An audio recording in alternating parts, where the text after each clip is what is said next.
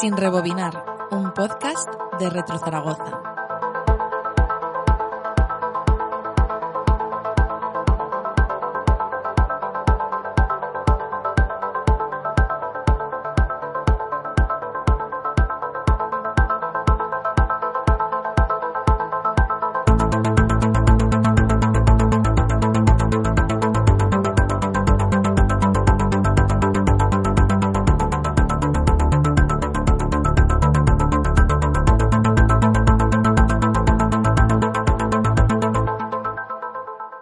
Preservar el pasado desde el presente con un ojo puesto en el futuro.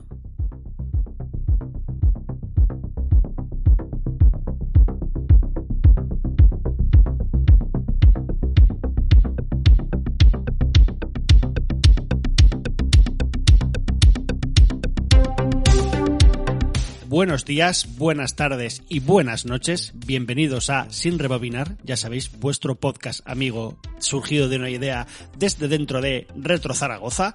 Y aquí a mi lado tengo casi al jefe de todo esto, tengo al gran Ignacio Zarranz. ¿Qué Sí, tal te va? Se podría decir que soy el Aníbal Smith de, de Sin Rebobinar. Y a mí me dejas como Murdoch, me imagino, pero bueno, yo qué sé. Yo te veo más como MA, que está bastante, bastante fuerte. Muchas gracias. Oye, podcast especial, al menos yo lo veo así, porque traemos, eh, ya lo avisamos en, en los dos primeros programas, que eran, se puede decir, unos protoprogramas en el que explicábamos un poco de qué iba a ir este sin rebobinar, y ahí decíamos que íbamos a tener- intentar traeros eh, entrevistas de gente, a nuestro parecer, bastante interesante, y hoy pues la primera, la primera entrevista, ¿no? Y, pero antes, antes, ¿qué nos tienes, qué nos quieres y nos tienes que contar, amigo Zarranz? Bueno, como hemos estado insistiendo en los anteriores programas de Sin Rebobinar, que queríamos que nos dierais pues vuestra impresión y demás. Sí, sobre todo dar las gracias eh, porque tanto en redes sociales de Retro Zaragoza como en iBox y en sus comentarios eh, nos estáis dejando, pues eso, vuestras impresiones y es lo que queríamos, que esto fuera muy participativo y os leemos a todos, tanto Ignacio como yo, y os intentamos contestar a todos, ya sea pues vía comentario, eh, retweet, eh, GIF o por aquí, como va a hacer ahora el amigo Ignasi.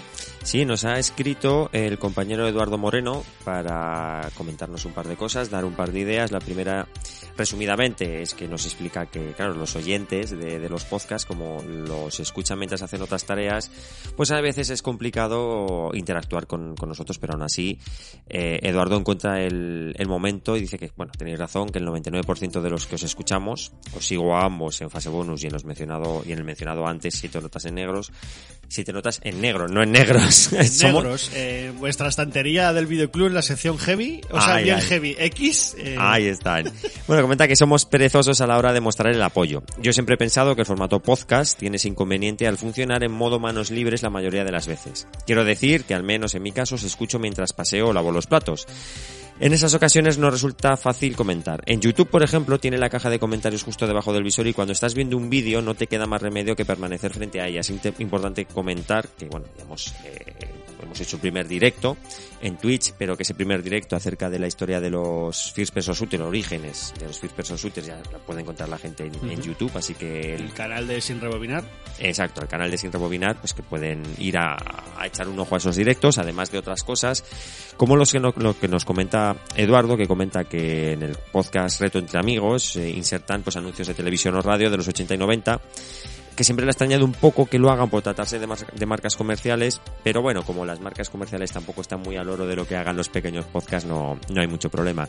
Y bueno, que nos comenta que, que ya que estamos recuperando, hemos recuperado un montón de anuncios de televisión desde los 80 hasta el 90, pues igual insertar alguno, pues si el tiempo lo permite, en la duración del programa, que este se nos va a ir bastante, parece ser. No estaría mal meter algún audio de algún programa, de algún anuncio emblemático. Quizá justamente hoy no, no pegué del todo, pero sí, o incluso hacer un especial cabeceras de dibujos animados, un especial anuncios, ¿por qué no? O sea, es algo que ya han hecho otros programas, pero bueno, eh, al final esto, esto ya está casi todo muy inventado y es simplemente pues pasarlo bien nosotros y vosotros. No estaría mal, de los especiales que comentas, un especial anuncios, no estaría nada mal ni sería una locura porque ahora que estamos recuperando tantas cosas nos damos cuenta de las de los brutales jingles que tenían algunos de los anuncios. Ya no vuelve a casa, vuelve por Navidad y cosas así. Además de Twitch, que en Twitch sí que, como lo hacemos eh, a través del portal de, ¿no? de Juventud, del, del Cierzo Streaming Academy, sí que hay, nos han, de momento tenemos que hacer eh, streamings sobre videojuegos, retro, de momento, pero bueno, igual recuperar algún día algún directo de YouTube y hacer ahí el directo de el directo de, anuncios. Además, Estaría muy bien. Subidos a nuestro canal, o sea que yo creo que no habría ningún inconveniente en poder mostrarlos en un directo y reírnos o comentar historias entre todos los del chat. Yo creo que sí que estaría bastante guay. Mira, vamos, vamos a hacer una apuesta personal, Iván. Para Navidades, un especial Navidad con los anuncios más chulos de los que tenemos de turrones y jingles famosos. Eso estaría bien. Vamos a ver si podemos celebrar la Navidad entre, entre todos nosotros. Y Eduardo nos da una última idea que es bastante interesante, que Fase Bonus y el mundo del Spectrum ya la pusieron en práctica, que sería la de emitir el audio de algún pequeño programa para micros de 8 bits. Eh, si no programas originales, que ya sabemos que la mayoría tienen derechos de autor, a lo mejor un pequeño listado en Basic, que además ocuparía muy poco para no atormentar los oídos de los escuchantes. Con lo que con el que luego se podrían organizar concursos o simplemente un Hall of Fame si no quiere, eh, si no queréis invertir en premio. Que premio os invertir, eh, poco de dinero para invertir, eh, pero bueno, algo sacaríamos. Algo, algo, se podría dar, sí. Em, a ver, ¿dónde me he quedado? Para los primeros que respondan sobre el contenido. O sea, premios para los primeros que respondan sobre el contenido del programa. O eh, que envíen una foto con una máquina real ejecutándolo si queréis ponerlo más difícil o hacer una categoría pro, aunque tal vez sea excesivo pedir eso. Bueno, de momento lo dejo aquí. Si se me ocurren más ideas, ya os las iré pasando. Saludos. Bueno, pues Eduardo, muchísimas gracias. Tomamos nota de esta segunda mención, que sugerencia, que no está nada mal. Lo que lo pondremos al final del podcast para el que no quiera estar atormentado por los pitidos bueno, pues no es mala idea. Cualquier día ya os encontraréis con la sorpresa. Sobre todo, pues como siempre decimos, cualquier sugerencia o idea tenéis el correo de Retro Zaragoza, como retrozaragoza.gmail.com y sobre todo eh, es más directo que nos escribáis al de sinrebobinar.gmail.com o a través de nuestras redes sociales, que al final del programa también os las, os las diremos. Pues lo mismo que ha hecho el compañero Eduardo, no dudéis en dejarnos todos los apuntes o avisos que queráis dejarnos sobre el, podcast. Ideas, que es interesante, que dos cabezas piensan poco, pero cinco o seis, pues piensan un poquito más. A ver si se os ocurre alguna cosilla por ahí. Pues sí, y yo por mí, Ignacio, eh, que termine esta musiquita y nos ponemos ya con la entrevista a tope. ¿Te parece bien? Perfecto, perfecto.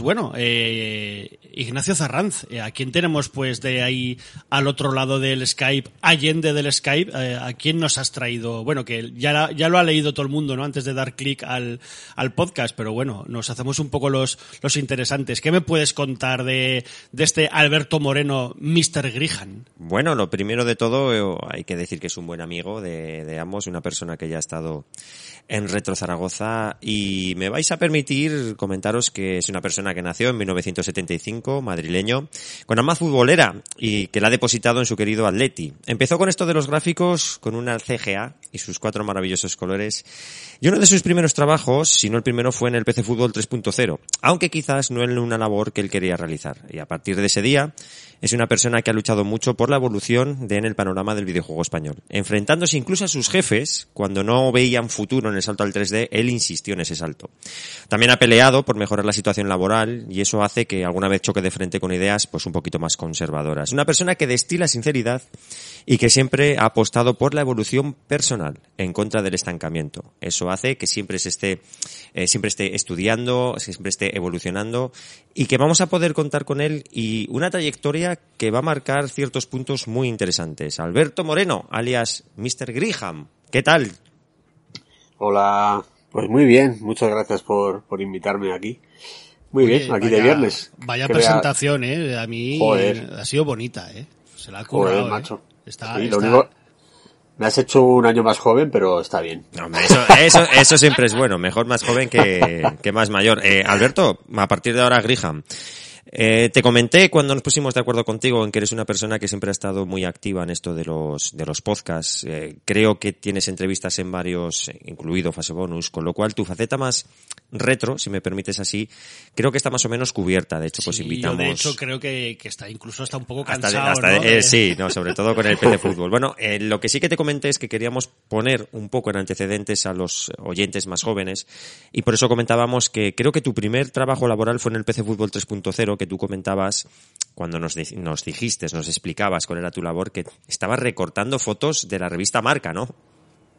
Bueno, sí. Eh, era de una revista que se llamaba Don Balón, que no sé si existe ahora, que era una revista de fútbol, solo de, fútbol. Oye, una revista eh, bastante bastante chula de decir que yo tenía algún número especial porque alguna vez ¿La conoces? Sí, sí, sacaba números especiales y yo creo que llegaron a tener incluso premios y todo. Pues no lo sé, pero yo creo que tenían algo que ver con algunos eh, trofeos que daban a futbolistas y demás. E-, era algo importante en el mundo del fútbol. Y luego lo más importante de todo es que sacaban un anual con justo antes de empezar la liga con fotografías de todos los futbolistas de la liga de ese año. Y entonces nosotros usábamos esa, fijaros el sistema, ¿eh? usamos esa revista para escanear todas las páginas y recortar todas las fotos que eran las que pertenecían en PC Fútbol. Es decir, no era un sistema de que, oye, escribes a la liga y la liga te envía las fotos para meterlas en el juego como puede ocurrir ahora. No, era eso. Y eso fue mi primer trabajo. Ponte en un escáner, coge hoja tras hoja y una vez tienes todas las hojas eh, escaneadas, recortas cada futbolista para que aparezca en el juego. Y de hecho aparezco en los créditos de PC Fútbol 3 porque yo llegué ya al final. Eh, aparezco como como era digitalizador, o sea, ese era mi puesto.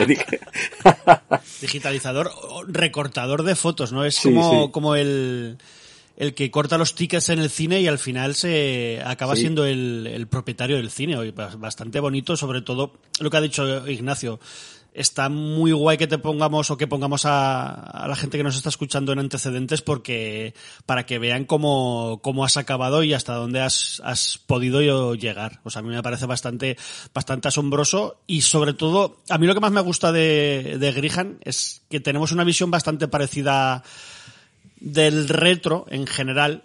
Podemos hablar del mundo de los videojuegos, pero yo lo hago más lo hago más grande, ¿no? Más abarcable a, pues, al mundo del cine, los cómics, la literatura, y tenemos una visión bastante parecida en el que el retro siempre es importante, eh, es historia, es lo que está detrás nuestro, pero no podemos estar siempre mirando hacia atrás, sino que hay que usar esa historia para, para seguir adelante y, hacer las cosas mejor que, que, se hacían antes y cada vez mejor. Eh, y hace poco estuve intercambiando mensajes de audio con él sobre este tema, mensajes que nunca saldrán a la luz, pero bueno, que, me parece muy guay que, que esa visión, ¿no? Y, y, sobre todo que no me mola que la gente que está muy, eh, muy anclada en el retro no sepa mirar hacia adelante y tampoco me gusta nada la gente que está jugando a videojuegos actuales que, que se fije en el retro, en el retro, en la retroinformática o, o, los videojuegos retro de forma despectiva, ¿no? O no sé.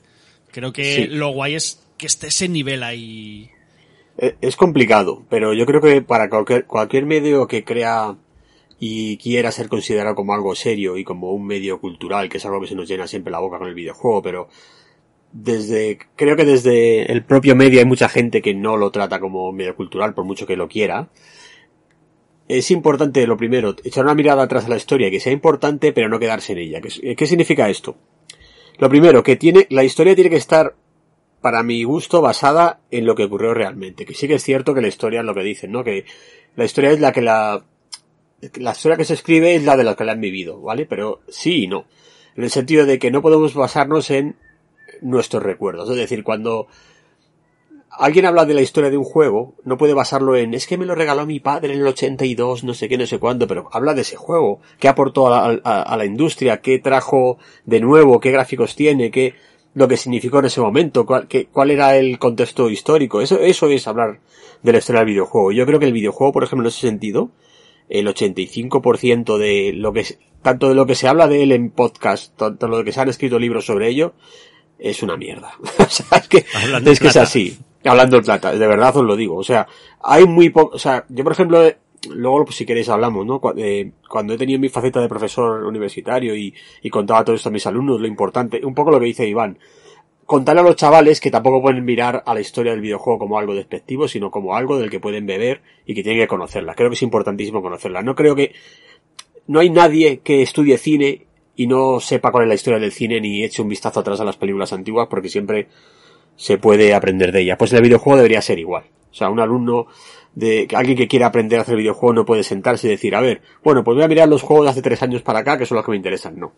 Eso por un lado. Pero a la vez también tienen que saber que tienen que filtrar que hay mucho libro y mucha información y mucha gente hablando de videojuegos retro desde un punto de vista muy personal, que no está mal, pero es que no, eso no es lo que, lo que hace que un medio crezca. Eso, eh, sino que hay que hablar de la historia de verdad que ocurrió. Por ejemplo, os voy a poner un ejemplo. Eh, veo mucho en Twitter a mucho chaval o mucho periodista, mucho lo que sea que habla ahora mucho de videojuegos, que cuando quiere recordar el pasado español del videojuego, empieza a hablar de la Nintendo y de la NES. Y no, tío, no. O sea, el, el videojuego español de los 80 no era la consola, era el ordenador, como bien puedes saber, Ignacio, seguro. Y entonces eso quiere decir que hay un desconocimiento ya de la propia gente de la industria. La industria es decir, periodistas, blogueros o lo que queráis llamarlos, ¿no? Eso por un lado está mal. Y entonces, claro, luego por otro lado también existe que hay libros importantes en Estados Unidos sobre la historia del videojuego y que obvian totalmente lo que es el ordenador de 8 bits. ¿Por qué? Porque en, en Estados Unidos no fue tan importante. Entonces, hay muchos vacíos muy grandes en, en, en, todo esto que se está haciendo sobre la historia del videojuego. Es muy difícil encontrar algo interesante. Aún así hay gente haciendo cosas muy bien. Ya no solo de, la industria, sino eh, gente de las universidades y demás, pero cuesta mucho porque cada, cada eh, por decirlo así, continente mira su historia y no mira la historia global. Por ejemplo, Japón, a Japón le da igual lo que pasó en Europa a los 80 o lo que le pasó en Estados Unidos, entonces tiene su propia historia. Es, es complicado. Son, son, varios puntos los que estás tocando importantes y sobre lo que estás comentando, tú tienes la suerte de haber vivido la, la evolución del software eh, desde dentro. Y hay que tener en cuenta que ha sido una, una evolución, una historia muy complicada con momentos bastante puntillosos. Comentaba al principio que eres una persona que se enfrentó a, a sus jefes por el salto a las 3D cuando tenían un 2D muy pulido y veían ese 3D como algo muy arcaico, pero ese salto había que darlo. Y erais muy pocos los que en su momento quisisteis apostar, apostar por ese salto. Ya teníais un 2D muy bonito, muy pulido, muy neogeo, por así decirlo, pero había que dar ese salto. Muchos no estaban conformes y te tuviste que enfrentar a tus, a tus jefes con, con una reprimenda, ¿no? Además, por su parte, a pesar de, del gran éxito de ventas de ese PC Fútbol. Sí, bueno, a ver, el, el, enfrentamiento suena un poco fuerte, no es que no, no era enfrentamiento, sino que nosotros hicimos una especie de presión brutal. bueno, es una manera de llamar. Pero, pero claro, bueno, no era, un, no era un enfrentamiento a mal rollo porque sabíamos que teníamos la de perder. Pero a ver, allí, allí en, esto es en PC, en PC Fútbol era, de PC Fútbol 5 fue una especie de pseudo 3D, pero realmente era un 2D bastante chulo. Y en ese, ese, ese año fue, justo fue la salida de Quake. Ten en cuenta que nosotros éramos un grupo de gente muy aficionada a los videojuegos, que queríamos hacer videojuegos y nosotros éramos muy viciados. Y, y ver Quake y empezar a ver juegos como el primer Tomb Raider o otros juegos de PlayStation que salió por aquel entonces. Y el lanzamiento de la primera eh, Voodoo, la primera tarjeta gráfica en 3D. Y nosotros, eh, es que básicamente era nuestro sueldo, vivíamos en casa de nuestros padres, era para comprarnos la última novedad tecnológica que hubiera, ¿no? Que nos beneficiara en nuestra carrera como desarrolladores. Y me acuerdo que compramos la Voodoo y decíamos, Dios, que nosotros tenemos que hacer el siguiente juego, tiene que ser en 3D, que si no nos quedamos atrás. Teníamos esa, esas ganas de, de, estar siempre como a la cabeza de la industria, aunque estuviéramos en un juego que estaba muy alejado de lo que, de lo que un desarrollador puede pensar que es la cabeza de la industria, ¿no? Que era un juego de fútbol. Pero digo, bueno, ya que estamos aquí, y aparte teníamos un programador muy bueno en esa, en esa época que era Pablo Ariza. Pablo Ariza era un genio, o sea, un genio adelantado a, su tiempo. Y era uno de los tíos que era capaz de hacer un motor 3D por su cuenta. Entonces, entre Pablo, eh, Emilio Serrano, David Galeano y yo, que éramos un poco el grupo de jóvenes con ganas de hacer cosas nuevas, eh, presionamos mucho a la empresa. Y al final, pues bueno, eh, los Ruiz eran gente que, que, sabía que dependía mucho de nosotros y dijeron, pues venga, vamos para adelante, es importante. Luego también Carlos Abril, que era el productor, también es una persona con la mentalidad bastante moderna en ese sentido y fue el que nos ayudó a que eso se, fuera para adelante. El problema de todo eso es que el juego fue muy feo. ¿Por qué fue muy feo? Porque las 3D de aquel entonces eran muy feas y eso lo sabéis. O sea, eh, hacer un personaje en 3D con 100 polígonos, con la cabeza que es un cubo, comparado con un sprite en el año anterior, un sprite súper bonito, colorido y demás, pues lo veíais y era feo. Entonces, el, cuando estamos en la última semana de cierre, eh, en una reunión de ya de revisión, cómo está el juego, está listo para salir, sí o no, eh, pues Pablo Ruiz dijo eso. Que sepáis que hemos hecho un juego muchísimo más feo que el del año pasado, pero todo eso ha sido por vuestra culpa. Joder, que quede sí, Sí, pero, pero, sí, sí, me acuerdo eso perfectamente. Pero yo creo que eso era necesario. Era un, era un salto que era necesario. ¿Qué, ¿Qué, vamos a hacer? Si no era ese año, iba a ser el siguiente. O sea que... La cuestión es que los Ruiz, eh, tú lo sabes bien, no eran personas eh, que se conocieran precisamente por, por arriesgar, ¿no? Eran personas que habían empezado con los 8 bits, que les costó mucho, pero mucho ir evolucionando. Entonces, un salto tan dramático, porque fue un salto dramático de las 2D a las 3D, tiene mucho mérito que al final, de una manera u otra, los convencierais. Sí, sí, la verdad es que sí. También confiaban mucho, yo creo, en nosotros. Eh, habíamos hecho un buen trabajo en Fútbol 5, además. Hasta PC Fútbol 5 nosotros éramos prácticamente gente que solo ayudábamos a ellos. Pero por diferentes problemas, el equipo creciendo y demás, ellos fueron tomando estas responsabilidades de, pues de dirección, de otras cosas y demás, y nosotros fuimos los que llevamos un poco el peso del desarrollo. Con Pablo Ariza además, que Pablo Ariza ya os digo, era, era una bestia. O sea, yo creo que no he conocido un programador tan bueno. Y yo creo que la industria además, cuando él ya después de PC Fútbol decidió dejar el, el videojuego perdió, perdió a un, a un muy buen programador de 3D. es un tío que, que podría estar trabajando ahora mismo en, en, el, en el desarrollo del motor de Unreal o con nosotros en Epic perfectamente. Ah, y este, este chico pues decidió dejar el, desarrollo. Sí, sí, tuvo, yo creo que acabó muy quemado de los cierres del fútbol y se fue otra cosa también, eh, que no tiene nada que ver, pero es una cosa muy interesante, ¿eh? que es, al loro, es utilizar la programación, es que lo, lo escuchas y puede parecer un poco raro, pero mola. Utilizar la programación para buscar las mejores rutas de transporte público en Madrid. A, través de software. Para que sean más baratos, se lleguen a más paradas y demás. Sobre todo por una especie de inteligencia artificial. O sea, ah. que ahora mismo puede sonar un poco, pues bueno. Pero en esa época era la hostia, cuando él se fue y lo dejó. Que era el 97, 98. Sí, sí, ya y él estuvo desarrollando un sistema de ese tipo para, para rutas de, de transporte Luego no sé si ha seguido en eso, pero yo me acuerdo que fue lo primero que se fue. Ah, por y por ejemplo, eh, ahora como ya veremos un poquito más adelante cuando sigamos charlando contigo, eh, cómo ha evolucionado tu carrera hasta dónde estás en este momento, eh, y toda esa gente que, que curraba contigo en aquella época, ¿no? De, de estos primeros 90, ¿no? Que creo que es la, la época de, del PC Fútbol, etcétera. Eh, ¿Sigues teniendo contacto con esta gente o has seguido también en, la, en el mundo del desarrollo? Sí, sí, bueno, prácticamente todo. De hecho, Emilio Serrano Animador es uno de, es casi mi hermano. Hablamos a diario. Trabajó en Lionhead Studios, ¿no? Estuvo en Lionhead, ahora está, ahora está en Gobo, un estudio en Inglaterra. Estuve en Tequila de director de animación durante un juego, haciendo el, un juego de VR, eh, ¿cómo se llamaba? No tengo ahora el nombre en la cabeza. Bueno, estuve, vino a Tequila Works, estuve de director de animación de un juego de VR, volví a Inglaterra y ya está en Gobo. Gobo es un estudio que está haciendo o colaborando en el juego este basado en el mundo de Harry Potter. No sé si lo habéis visto. No, yo particularmente. ¿Cómo se llama la otra, la otra IP que, que tiene que ver con el mundo de Harry Potter? Eh, las criaturas. Animales fantásticos. Animales fantásticos. Pues es un juego basado en esa, en ese mundo. Y David Galeano está ahora ahí en ILM, que es eh, Industrial Light and Magic. Eh, o sea, era un, si analizáis la carrera de la gente que estaba allí, del 80% era gente que era muy joven, con muy poca experiencia, pero que al final con los años ha visto que era gente bastante potente. O sea, todo, prácticamente todos están en, sitios muy bastante importantes, ya tienen una carrera muy, muy interesante. Pero sobre todo porque habéis sido gente que ha sabido reciclarse constantemente. Eh, nosotros que tenemos la suerte de hablar contigo pues a micro cerrado eres una persona que ha estado hasta hace relativamente poco estudiando prácticamente todos los días y pegándose buenas, buenas ovas. Pero como decía Iván, para conocerte un poquito más en breves minutos, porque te tenemos aquí para que nos comentes en qué estás trabajando actualmente, comentabas que tú has sido profesor y es una faceta que a nosotros también nos interesa mucho por la parte que nos toca en el Centro Cívico de las, de las Delicias. Y esto va un poco unido a lo que decíais antes. Eres una persona que le da, que le da mucha importancia, creo que al igual que Iván y en mi caso, al pozo cultural.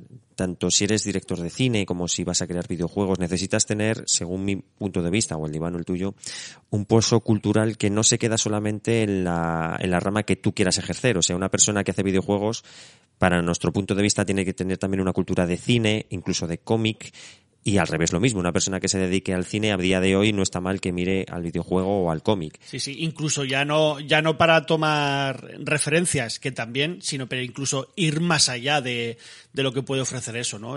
porque muchas veces yo creo que se puede caer en el error de fijarse mucho en el cine para hacer algo como muy cinematográfico, pero no ir más allá. Y yo creo precisamente que lo, lo bueno del videojuego es que es el, el arte que, que puede albergar todo. O sea, eh, lo bueno del cine, lo bueno casi también de la literatura, pero es que encima lo estás viviendo tú en primera persona y tú eres el que lo está eh, jugando, tú estás ejecutando eso, o sea, tú mismo con tu mano, ¿no?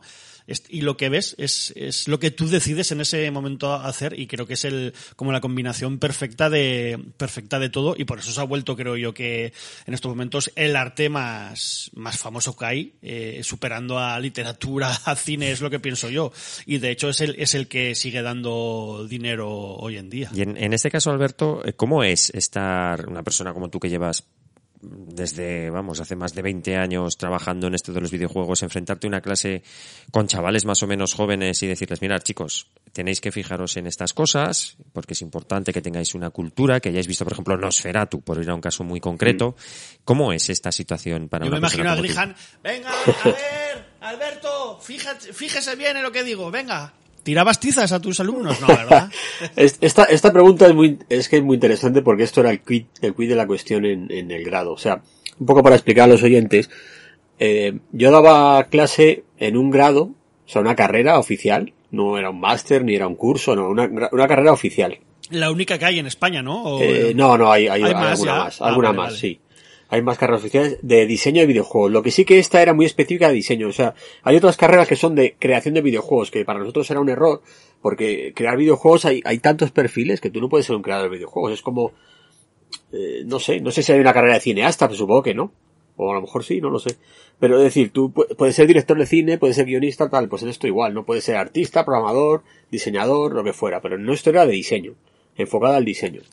Entonces el, yo daba una asignatura que era la primera, tenía la suerte de conocer siempre, ser el primer profesor que daba la bienvenida a los nuevos alumnos porque era una asignatura del primer cuatrimestre del primer año. Y normalmente siempre era la primera. Entonces la primera, la pregunta era siempre sobre, de hecho algún año creo que hicimos hasta un test, solo pasar un tipo de test para saber cuál era el nivel cultural, ¿no? Pero a veces lo hacíamos en plan pregunta. Eh, ¿a quién le gusta el, los cómics? ¿A quién le gusta el cine? ¿A quién no sé qué? qué, vas a ir a la pizarra vas a escribir qué videojuegos, qué cinco videojuegos habéis jugado en, el último año y tal y cual, un poco para ver el nivel cultural. Y se daban muchos casos de gente que no leía nada, ni le interesaban los cómics, ni le gustaba el cine, y solo jugaba videojuegos y además en muchos casos videojuegos muy, muy eh, de un estilo. O sea, no es que me guste el videojuego como medio, sino no, no, a mí me gusta el Fortnite, el Call of Duty y es FIFA.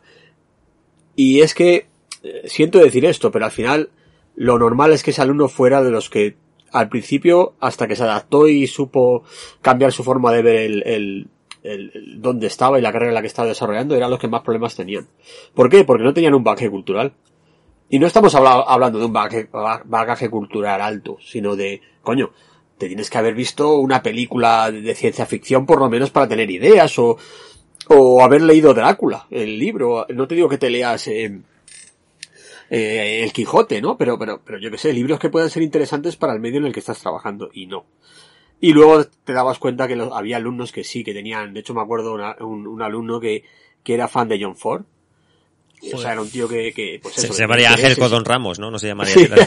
Tenía unas inquietudes de la hostia y era un fan de John Ford y tal y cual. Y ese fue uno de los, nuestros mejores alumnos de siempre al acabar el, el cuarto. Encontró trabajo nada más salir porque era un tío que tenía inquietudes, ¿no? Entonces, el, cualquier medio tiene que ver del resto de medios. O sea, no puedes, o sea, tú puedes querer hacer el siguiente Fortnite y quitarle a Epic, espero que no, si no me echan, quitarle a Epic el, reinado de los juegos tipo Fortnite, ¿vale? Pero, pero no, para hacer eso no puedes jugar solo a Fortnite. O sea, porque tú vas a hacer lo mismo. Nunca vas a hacer nada nuevo, ¿no? Eso, es un problema. Y luego por otro lado hay una cosa muy interesante en esto que es, que lo ha dicho Iván, el videojuego a una arte, a una guion, a, una interacción, podría ser como el medio, el medio perfecto, se podría decir, pero el problema que tiene el videojuego, fuera del mundo indie, es el que yo creo que no hay nadie, o ninguna compañía grande, tratando de que, pensando que es un medio cultural y viene a tratar de hacer cosas diferentes. O sea, yo creo que realmente la mayor parte de las compañías grandes piensan en el videojuego como entretenimiento. Y poco más. Entonces tiene, es un medio que, de hecho hay un compañero mío, en, ex compañero mío en UTAD cuando daba clases, que era, yo creo que es el mejor, eh, académico investigador del videojuego y él, y él tiene una charla que las ha dado, la ha dado bastantes veces en las que analiza todos los, eh, por así decirlo, en literatura, todos los tipos de, de historias que se pueden llegar a dar, comparado con todas las historias que se encuentran en el videojuego, y en el videojuego faltan el 80% de las historias que se cuentan en literatura. Por ejemplo, nunca se habla de un juego de amor. Nunca, eh, no hay un juego en el que eh, el 80% de los videojuegos son el viaje del héroe o algún tipo de algo muy parecido, todo alrededor de eso, del viaje del héroe. No hay nada más. No, no, no hay una historia, lo que os digo, no hay una historia de amor, no hay una historia de, de pérdida. Bueno, sí, de pérdida cada vez más en el mundo del, de pérdida de seres queridos en el mundo del juego independiente. Sí, en el, indie, en el indie bastante, lo de la pérdida sí. que es algo... Sí, pero ahí está. El indie, por otro lado, se va siempre al lado nostálgico y de la tristeza y la pérdida. Es como dos, dos polos opuestos, pero luego en el medio hay un huevo de cosas que hay que contar que nadie cuenta en el videojuego. Siempre lo mismo. ¿Cuántas, ¿Cuántos videojuegos hay en los que no se dispare? Pues es muy difícil encontrarlo. Luego habría que ver también si a lo mejor es que el medio al ser interactivo necesita ese tipo de acción. Porque si no es un coñazo, no lo sé, es, complicado. Pero lo que está claro que es un medio cultural que está sin hacer, creo yo. Por mucho que haya mejores gráficos, que se gasten 300 millones en hacer el siguiente juego, a nivel medio cultural está en bragas, básicamente. Por, por un lado, es, es lo bueno, ¿no? Que todavía queda mucho camino por andar, pero por otro lado, claro, eso tiene que irse haciendo poco a poco y al final me imagino que es lo que dices tú, que muchas compañías de las grandes es al final acaban teniendo los mismos errores que, que las distribuidoras o las productoras de cine, que igual es mejor seguir haciendo lo mismo y ganar dinero 10 años más que intentar contar cosas cosas nuevas, pero bueno, yo creo que sí que buscando, como has dicho tú, dentro del indie se, se encuentran cosas guays. Y ahora sí que hay algún tipo de juego, ¿no? De que, sería también, bueno, no voy a decir la serie B porque no es exactamente eso, pero sí que es como son indies más engordados que sí que están buscando otras cosas. Tú, por ejemplo, hace poco hablábamos del, ¿cómo se llama este? De la, de la guerrera. El Senua. Sí, eh, pues no sé, cosas así, ¿no? Que, que casi tienen pinta de una de serie A, pero tienden más a al indie. No sé, yo sobre todo sí que aconsejaría a todo el mundo que no se quedara tan solo esperando que en el E3 eh, anuncien el nuevo God of War, porque hay muchas cosas que encima cuestan 10, 15, 20 euros que, que merecen mucho la pena y que un videojuego que, que, que te dura tres horas eh, puede ser un videojuego realmente acojonante. Es que eso, eso es así. Lo de buscar también la duración, yo a mí me pasa, por ejemplo, en muchos de los que regalan en el Plus, ahora ya hace mucho tiempo que no que no lo tengo, pero que empiezo a jugarlos, por ejemplo, este que había de el Days Gone es un juego que yo no, no tenía muchas ganas de jugar, pero lo descargué y me estuve echando unas viciadas del copón, porque realmente me enganchaba mucho. Digo, joder, estoy con la moto matando hordas de zombies, esto me lo esperaba peor. Pero luego llega un momento en que digo, hostia, que es que llevo eh, 50 horas haciendo lo mismo, tío. Y los dejo, los dejo cuando lo más seguro me quedan igual otras 30 horas de jugar, pero Ya no, es que no me va a ofrecer nada más. Eso es un problema, eso es un problema además también para mí, ¿eh? eh de lo que pide, de lo que pide la gente. Es decir, cuando empieza la gente a valorar el videojuego por la duración. Es decir, como si, si valorase los videojuegos por el peso, ¿no? Un kilo de videojuegos es mierda. Es, necesitamos 10, si no yo no pago 70 euros.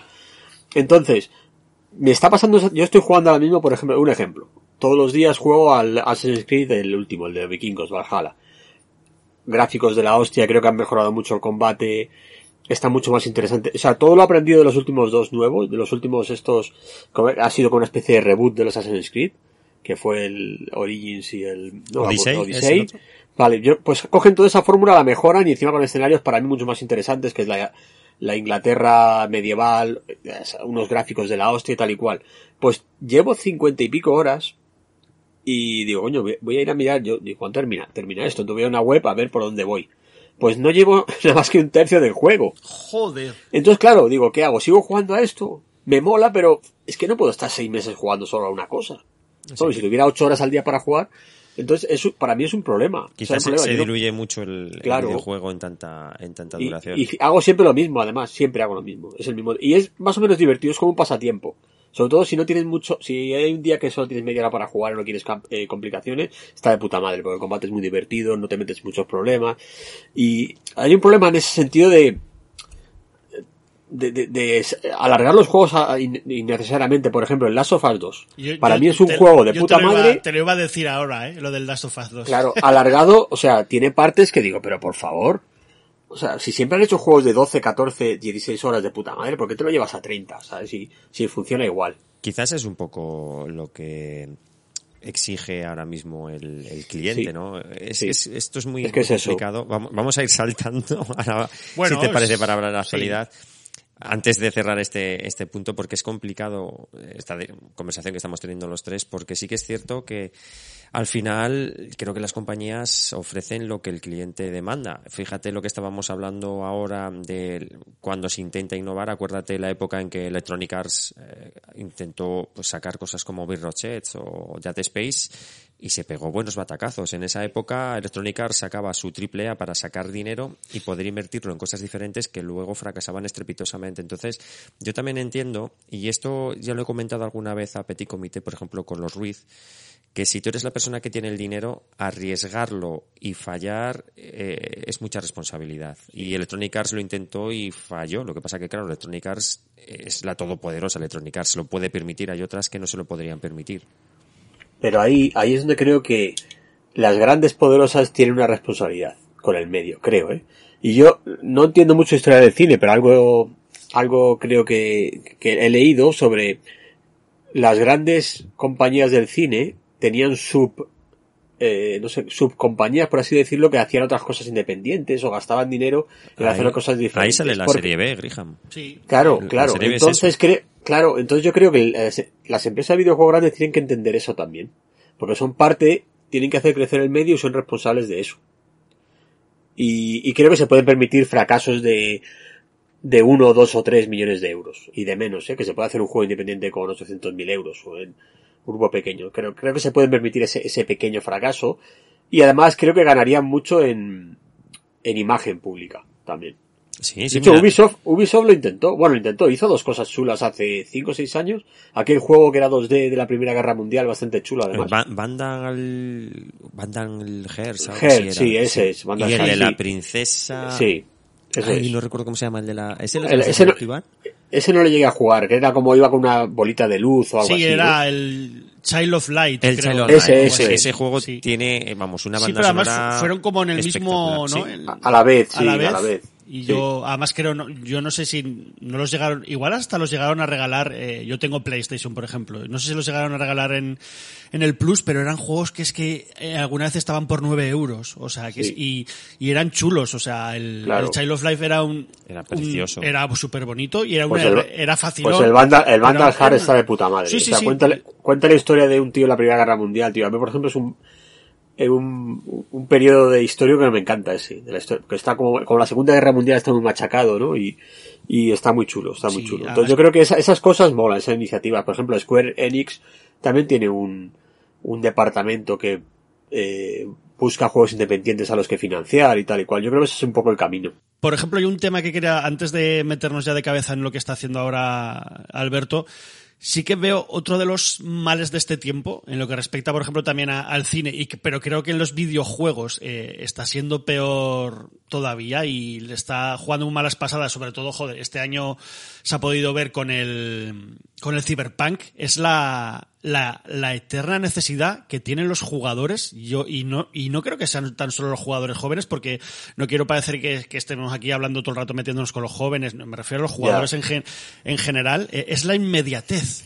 Sí. Tío, o sea, la inmediatez, eh, yo no sé qué, qué, le habrá pasado a Pro ¿cómo se llaman esta gente? Project Red, CD Projekt, CD, CD Projekt. Eh, no sé, o sea, un juego tiene que costar lo que tiene que costar y, y precisamente para llenar esos juegos que hay entre los AAA, pues hay, hay cientos de juegos. O sea, de verdad merece la pena sacarlo incluso un año, fíjate lo que te voy a decir, un año antes para, para estas movidas. Es que, no sé, la gente, por ejemplo, eh, con el Final Fantasy VII, con el remake, la final la gente estaba pesada, pero los tíos, mira, seis, siete años, o, al final los tres que serían trabajando realmente, o los dos años, pues bueno, pues al final el juego salió y no dio ningún, ningún problema, pero esa eterna sensación de que las cosas tienen que salir ya y que, y que si hay un E3 y no te presentan el tráiler de World of War, eh, Twitter se llena de, joder, pues pues que, que, lo hagan tranquilo, que además el anterior lo hicieron tranquilo y a mí me parece un,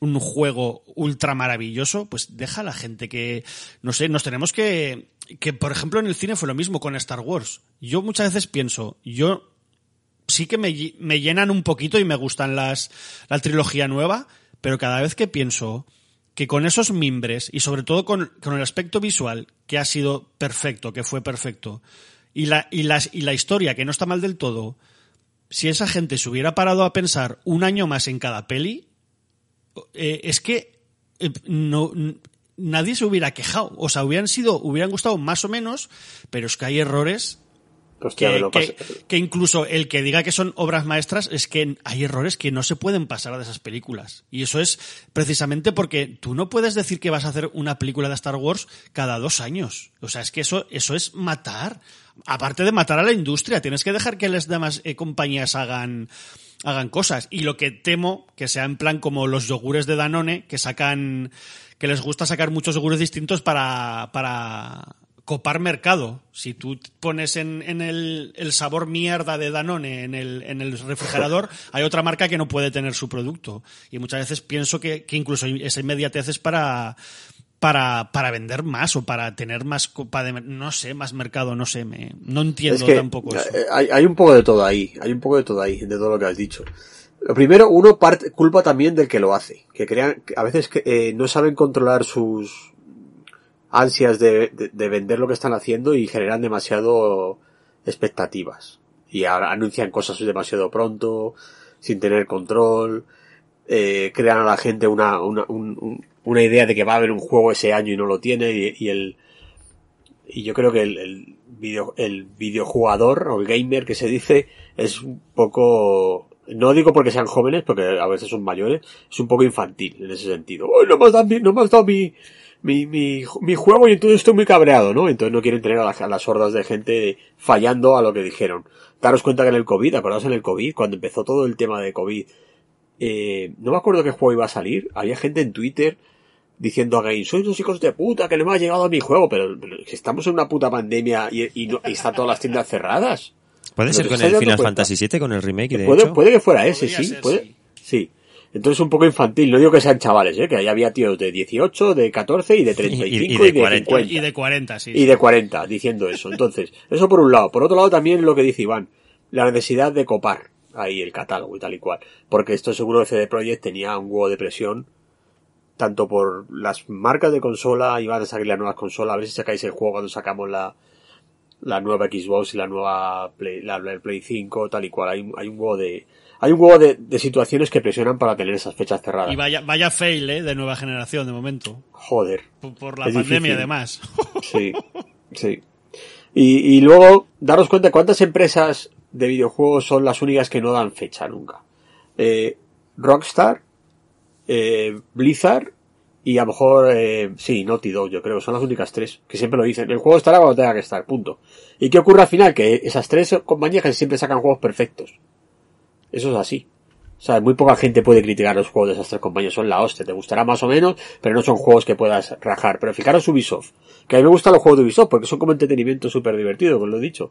Pero sacan juegos, es una churrera, lo que siempre decíamos nosotros en PC Fútbol, la churrera. Assassin's Creed, Assassin's Creed, Assassin's Creed, eh, Far Cry, Far Cry, Far Cry, así cada año. Y pues eso es complicado de mantener. O sea, son, churreras. O sea, no puedes decir que eso sea un desarrollo.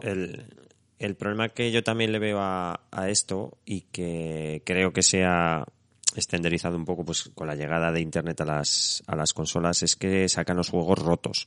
Como tú comentas Rockstar o Rockstar o Blizzard, que detrás de Blizzard además tiene Activision, son, son, compañías que tardan mucho y los juegos no suelen salir con grandes bugs, al menos que sea en plan de copada de servidores, ¿no? Como pasa con el Diablo 3, que tal vorágine de gente intentando jugar que son de los servidores.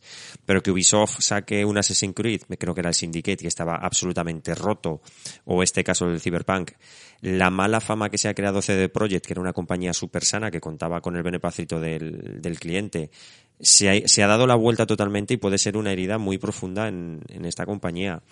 Con lo cual, eh, creo que en este caso creo que estamos de acuerdo todos en que ya no es que el juego esté cuando tenga que estar, sino que me saques el juego bien, no me lo saques herido de muerte y necesite tres meses de parches para poder jugar en condiciones a este, a este título. Eso es lo que creo que es lo peor que ha llegado con el Internet, el que las compañías digan, mal, yo lo saco ahora porque sé que si de aquí a una semana tendré el parche que arregle el que el juego sea injugable. Eso sí que me parece un fallo garrafal de la tenían, industria. Si es que eh, con el Cyberpunk tenían todas las copias vendidas. Si es que lo quería todo el mundo. O sea, y, y precisamente por su buen trabajo.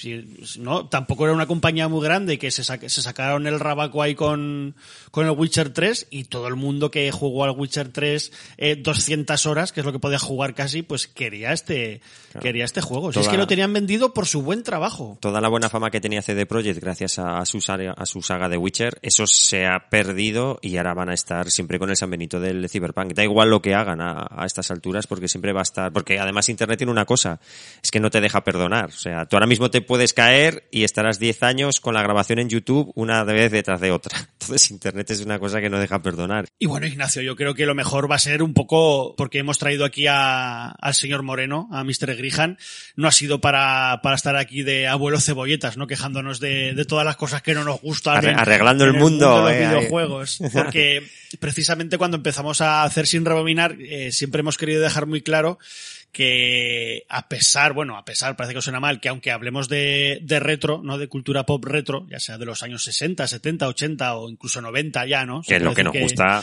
Se puede decir que es retro y queremos que eso sirva para hablar de las cosas también que se hacen en el presente ya lo que nos puede llevar todo esto en el, en el futuro. Así que yo creo que lo más interesante será que, que, que no sé, pregúntale a, a, Alberto en qué está trabajando o qué, o qué ha sido de su vida y cómo ha acabado en, en, Epic Games o esas cosas. Sí, en la charla que diste en Reto Zaragoza, que era un poco tu paso por la industria de los videojuegos, que creo que fue hace dos años, acabaste haciendo pues una pequeña exposición de en qué estás trabajando ahora, ahora mismo. Yo sí que tengo la suerte de que me has ido comentando alguna cosa eh, ahí lo, a micro cerrado por Telegram con incluso fotos y demás. Pero me parece que es un tema muy interesante que además está a la, a la orden del día en las últimas producciones que estamos viendo ahora mismo, entre ellas pues el Mandaloriano o el propio remake del Rey León de, Disney. Así que nada, Grihan, bueno, cuéntanos cómo llegas al puesto en el que estás ahora mismo.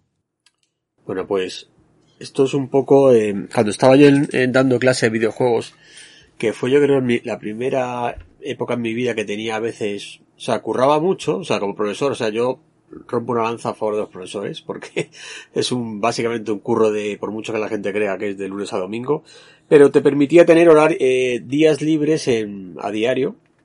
Entonces empecé a investigar una tecnología que se llamaba fotogrametría básicamente porque vi una charla de los creadores de, de DICE DICE es un estudio sueco que crearon un juego que se llamaba Battlefront ambientado en el, en el, mundo de Star Wars. Con ah, unos sí, gráficos, sí, sí. Unos, unos escenarios de la hostia. Yo cuando pues, vi eso, también digo, son los de Battlefield, ¿no? Eso es. Dicen. Y entonces, eh, dieron una charla sobre cómo utilizamos fotogrametría en, en nuestro juego. Luego también había visto un juego indie que se llamaba The Vanishing of Ethan Carter. Ethan Carter. Sí, Eso muy, es. muy guay, muy guay. que también juego, hicieron eh. mucha promoción sobre cómo hicieron los escenarios de los juegos del juego, que eran muy realistas, con foto- fotogrametría. Digo, coño, a mí siempre me había gustado la, foto- la fotografía y demás, y tenía una cámara reflex digital en casa de, de gama baja. Digo, coño, voy a, voy a empezar a investigar sobre esto ya que tengo algunos días libres y tal y cual. Con lo cual empecé a, a probar, a, a hacer fotogrametría de objetos, que fotogrametría de objetos básicamente es coger un, un objeto, ya sea un árbol, ya sea una roca, ya sea lo que fuera, y hacer fotografías alrededor de él para, para hacer fotografías de todos sus, de toda su superficie. Incluso por arriba, por abajo, por todos los lados, ¿no? Y procesarla y crear modelos 3D a partir de él. Lo bueno de la fotogrametría es que el resultado final es totalmente realista. O sea, es una copia exacta del objeto que has, que, que has estado trabajando.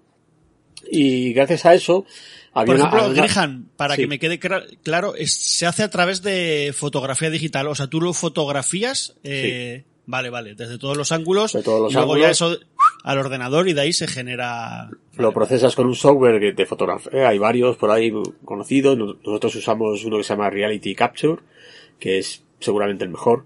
Y, y de ahí te saca un modelo 3D que luego tienes que limpiarlo, hacer cosas para poder meterlo en un videojuego. No es que venga, botón y ya está, ¿no? Tiene trabajo. Y estuve haciendo pruebas, me, me empezó a gustar y me empecé a hacer cosas bastante chulas, yo creo, para, para la época. Eso era, estoy hablando del 2016. Y había una compañía que todavía existe, bueno, ya no existe como compañía, Pero a modo, entiendo que a modo personal, o sea, te creaste A modo una especie, personal, de, era- era- una era un especie de portfolio, te estabas creando ya. Bueno, no, era una investigación, es decir, yo siempre he sido artista de videojuegos sí. y considero que tengo que estar un poco a la, a la última de lo que se Sí. está haciendo, no puedo quedarme en el pasado haciendo pixel art, lógicamente. Es lo que yo creo, ¿no? O sea, decir, si yo ya sé hacer pixel art, ¿por qué voy a quedarme haciendo pixel art cuando hay otras técnicas? ¿no? Que creo que tengo que investigar. Sobre todo estando dando clase, que era ese año estaba en la universidad y entonces parte de mi obligación era, oye, tengo que contar a los alumnos lo que se hace, lo que, cómo va la industria, cómo evoluciona. Yo creo que eso era, como profesor es una de, las de las cosas que para mí era más importante, estar actualizado. ¿no? Y ent- básicamente empecé por eso. Y hubo una compañía que se llama Quixel, eh, sueca, que, que empezó a- también a mover el tema y empezó a crear una librería de objetos 3D creados con fotogrametría para vendérsela a estudios de videojuegos y de cine eh, y que pudieran, yo que sé, si quieres hacer un bosque, pues coges sus árboles que han escaneado ellos, coges sus rocas o coges sus acantilados para hacer una un acantilado. Qué guay. Y- Oye, Grihan, eh, ¿cuánto, Sí. me- ¿cuánto nos costaría sin rebobinar comprar un, un árbol escaneado por ti, por ejemplo? Pues por ahora poner nada. precio. Ahora nada. Ahora nada. ¿Por qué? Porque luego lo hablaremos. Luego esta compañía la compró Epic Games para integrar esa librería en Unreal. Unreal es el motor 3D que, que creamos en Epic Games y que es gratuito. Y la librería, la librería es de uso gratuito. Qué guay. Pues te dejo, te dejo contar, pues. Pero bueno, en la época para cuando lo vendían, pues era un sistema de puntos, creo, por mes, y por 9.99 tenías acceso a unos 10 objetos al mes, pues eso, súper barato, un euro. O sea que, un euro con una calidad de la hostia, súper barato. O sea, una cosa de... La idea era llegar a todo el mundo, porque eh, el fundador de Quixel, uno de los fundadores que es Teddy Bersman, era un artista con experiencia en el mundo de desarrollo, él estuvo trabajando en Starbreeze, estuvo trabajando en, en juegos importantes de Starbreeze durante la 360 y él estaba muy obsesionado con que todo el mundo pudiera acceder a herramientas fáciles para crear videojuegos cada vez mejores, pero que fuera de fácil acceso. Entonces él tenía la idea de hacer herramientas chulas y a la vez una librería de objetos para que si alguien quiere hacer un juego, eh, no tenga que hacer todo desde cero, ¿vale? Starbreeze, además, Graham, en el 2004-2005 era uno de los equipos a- en vanguardia con Sí, ID, o sea, recuerda el- las crónicas de Riddick, Sí. que gráficamente era una Y barbaridad. luego hicieron el, el siguiente, ¿cómo era? El, Estaba el Darkness también, era de Starbreeze Studios. Sí. Había un juego, o sea, no, me- no me acuerdo del nombre, muy conocido que, que, que él trabajó, además me lo contó, que, y de hecho él, él empezó a utilizar técnicas de fotogrametría y de escaneo allí. En un juego, el de creo que era el de Darkness además, sí. 2005 sería por ahí, sí, de Sí, el de primero que salió para consolas Sí. y el segundo ya que creo que usaba el motor del, del Unreal, de hecho, el Sí. 3. Pues ahí él ya estaba haciendo tem- eh, temas de fotogrametría allí. Luego ya con otros compañeros se fue y montó Quixel para, para crear esto. Entonces ellos sacaron la librería y yo cuando lo vi, a través de Facebook contacté con uno de ellos y le digo, oye, pues mira, yo estoy aquí en España escaneando esto y tal y cual, y me dijeron, hostia, pues estamos muy interesados en, en gente que haga lo mismo, porque nuestra idea, y es una cosa que todavía ellos lo tienen en la cabeza, es, nuestra idea es escanear el mundo. Es decir, que cualquier Joder. persona pueda acceder a cualquier objeto típico de una escena, de, de- de un país o de una zona del mundo, ya no solo objetos, sino bi- eh, biomas, es decir, un árbol típico del norte de Inglaterra, un árbol típico del sur de España o un árbol típico de la selva de Amazonas, ¿no? Y Es eso un es la idea. muy guay, ¿eh? Eso de Sí. queremos escanear el mundo, Sí. porque es bonito, parece sencillo, pero es como muy... Joder, de echarle muchos trabajo, huevos y mucho coño, sí, sí. Sí, sí. Joder. Entonces, esa era la idea. Y entonces, ¿qué hicieron? Empezaron a buscar gente que hiciera fotogrametría en el mundo, aquí y allí, para tener gente, pues eso, que pudiera presentar eh, cosas diferentes. Entonces, yo mantuve el contacto y finalmente empecé a escanear para ellos de forma freelance. Yo seguía con la universidad y tal y cual. Entonces, por ejemplo, si ellos tenían clientes que les pedían, me acuerdo, es una chorrada, pero, oye, necesitamos aceras. O sea, una tontería tanto como una acera. De la calle, bajé a mi calle, y escaneé todas las aceras de mi calle del barrio, unas rotas, otras más sucias, otras más limpias. Y las, pu- mis- las aceras de mi calle están en películas, videojuegos, en millones de cosas. tío. O sea, es- Joder, es acojonante. escanea una tapa de tortilla o de calamares de Madrid. Hostia, pues las comidas no tenemos. O sea, Joder. comidas hechas no hay. Sin hacer, sí, es decir, productos sí. Pero es una de las cosas que yo tengo planteadas que, que habría que hacer de alguna forma.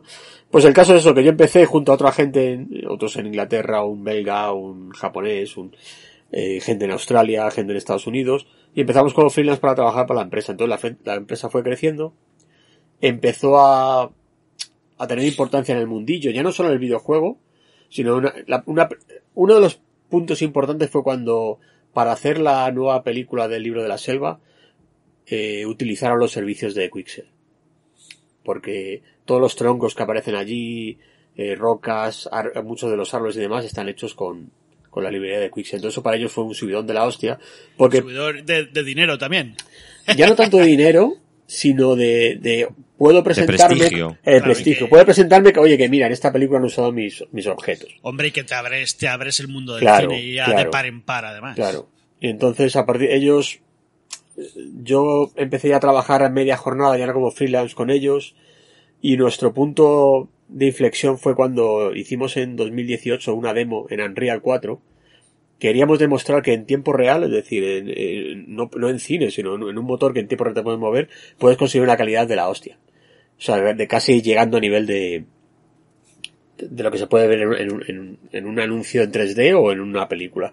Y hicimos un- una demo que se llama Rebirth, que presentaba tres minutos de una especie de corto de videojuegos con una, bueno, una mezcla de videojuego-película con una calidad impresionante que la gente no se creía que fuera en tiempo real, aunque luego sacamos vídeos donde se veía que era en tiempo real y demás. Y eso llamó la atención de Epic. Epic son los creadores de Unreal, del motor. Y ahí empezó una relación muy cercana con ellos y al año siguiente eh, nos compraron, básicamente. Y ahí ya hemos cambiado totalmente, porque ahora estamos dentro de una empresa súper grande, la librería tenemos mucho más recursos, tenemos mucha más gente, y la librería es gratuita para todo el mundo. Es decir, cualquiera ahora mismo, vosotros ahora mismo termináis de grabar, vais a la web, os bajáis el motor, que lo tenéis gratuito, y bajáis cualquier objeto y os montáis una escena. Con- Y al con- ser absorbido, bueno, absorbidos o al haber sido comprados por la compañía, eh, ellos han dado luego libertad de seguir trabajando como estabais trabajando hasta ahora o, Eso, es lo, o- me- eso es lo mejor. O sea, las adquisiciones, la- las adquisiciones, ah, adquisiciones de Epic, perdón, eh, vamos, las compras de Epic, siempre son respetando lo que hacen los, la, la- empresa a la que compran, que eso, es lo que más miedo te llamamos nosotros. Es decir, un- nos dieron una charla a Tim Sweeney, además, que Tim Sweeney seguramente Ignacio sepa quién es, o a lo mejor también Iván, que es que el creador de, de Unreal, del videojuego Unreal y, y demás. Nos dio una charla nada más incorporarnos, que ahí nos tranquilizó bastante porque nos dijo que sepáis que tanto la estructura de, de la empresa se va a mantener, vais a tener los mismos jefes, la misma estructura, vais a estar integrados, la única diferencia es que vais a poder comunicaros con vosotros y colaborar, y luego vuestra visión de escanear el mundo, ya le he dicho a Teddy que esa no se puede perder, o sea que eso fue lo mejor. y que yo- vais a ser millonarios. y dentro, bueno, a lo mejor Teddy sí, yo no.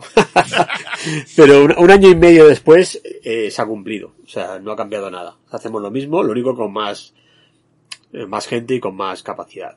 Y también si la presión, ¿no? había una presión que sí que era cierta, que claro, al ser una empresa que dependía mucho de las ventas de los objetos de la librería, había una presión por sacar ciertos objetos a la semana, ¿no? Para mantener eso vivo. Ahora eso ya no existe, ahora la, presión es de la calidad. La calidad tiene que ir siempre en aumento y nunca se puede perder. No importa que se tarde más en sacar objetos. Entonces, o sea que la, adquisición de Epic está lejos de ser como una especie de, de opa hostil, ¿no? Por llamarlo de, alguna manera, de esto me lo quedo para mí y a partir de ahora se hará lo que yo quiera. Que era un poco lo que te iba a decir que me parece incluso extraño que Disney, siendo que uso los servicios de tu compañía, dejara pasar una, una oportunidad así, teniendo en cuenta cómo es Disney, que siempre intenta canibalizar todo lo que, lo que puede. Ahí Unreal, o sea, en ese caso Epic, sí que hizo una jugada maestra teniendo en cuenta que lo que estáis haciendo vosotros ahora se sigue usando, ¿no? Para cine, incluso la propia mm. Disney también requiere de esos servicios. Es un poco oportunidad perdida por su parte. En ningún momento Disney hecho el anzuelo? Eso no lo sé con seguridad. Yo sé que hubo más compradores oficiales. Y uno de ellos, no sé si fue Disney o no, pero hubo más porque nos lo comentaron en su día, que tenían varias ofertas sobre la mesa y se decidieron por Epic por varias cosas. Una, había, se había establecido una buena relación haciendo la demo que hicimos de Rebirth. Otra, eh, los fundadores de Quixel vienen del videojuego del tiempo real. Entonces, eh, su idea original, aunque nosotros también trabajemos o, nuestros objetos se utilicen en el cine y demás, eh, su idea original era hacer una librería de objetos que se pudieran crear, para que se pudieran crear videojuegos de una forma mucho más rápida. Es decir, daros cuenta que la calidad de, los videojuegos están subiendo cada vez más, con lo cual se necesita cada vez más gente, y coño, eh, tiene que haber un, un, límite. No puedes eh, tener 1500 artistas para hacer cualquier cosa del videojuego. ¿Para qué vas a hacer una roca en tu videojuego si puedes pillar una de las nuestras, ¿no? Esa era un poco su, su idea. Entonces yo creo que fueron em, a por Epic o a firmar con Epic porque ellos son un poco más de ese palo y es, estaba muy interesado. Y daros cuenta que la demo que hicimos nosotros fue en Unreal, sin tener por qué haberla hecho en Unreal, sino porque nos interesaba mucho el llevar el tiempo real a un, mm. a un límite mucho más alto. Vale, vale, ya, un poco por eso. Hicisteis ahí una apuesta, ¿no? Sobre sí, ese motor. Sí, básicamente fue eso, una apuesta de decir, vamos a demostrar que el tiempo real puede llegar mucho más allá y entonces pues era un poco la sinergia perfecta. Eh, no, no sé, ya, pero ya te digo, no sé si Disney fue uno de los interesados o no. Sí, bueno, y que igual haber, haber estado con Disney significaba igual cerrar las puertas de, del videojuego, hacer cosas tiempo real, etcétera, etcétera, y de esta otra forma van a seguir haciendo lo que querían y además Disney pasa ahí por caja. Disney no suele ser muy, muy altruista con estas cosas. lo que es de Disney es de Disney y se acabó. mira que les quiero, pero tengo ahí un amor-odio que... no, aparte que Teddy Wakar, Wakar es otro de los fundadores, tiene una visión muy moderna de, esto y está muy convencido de que el tiempo real se va, a imponer en, cualquier tipo de industria CG. O sea, los renders eh, offline que se llaman, al final acabarán cayendo. Por ahora, ahora ya están cayendo, de hecho cada vez más hay empresas pasándose a utilizar nuestro motor, Unreal. Eh, y de hecho ahí lo hablamos con el Mandalorian. El Mandalorian no está hecha toda en tiempo real, pero hay partes de tiempo real que se utilizan para muchas cosas de la producción, ¿no? Y ellos lo veían ya. Entonces ellos yo creo que fue una apuesta de queremos apostar por, eh, por Y también es cierto que Tim Sweeney y los fundadores de Epic tienen una visión muy abierta, que es la que a nuestros fundadores de Quixel les gustaba, el tener una visión abierta y no cerrarse a hacer una herramienta para ti, sino que la puede usar todo el mundo. Por eso la, herramienta es gratuita, la librería es gratuita y demás. Por ejemplo, ahora que, que estabas hablando de la serie de Disney Plus, la de... Hoy Disney Plus he dicho, me cago en la puta, con lo poco que me gusta.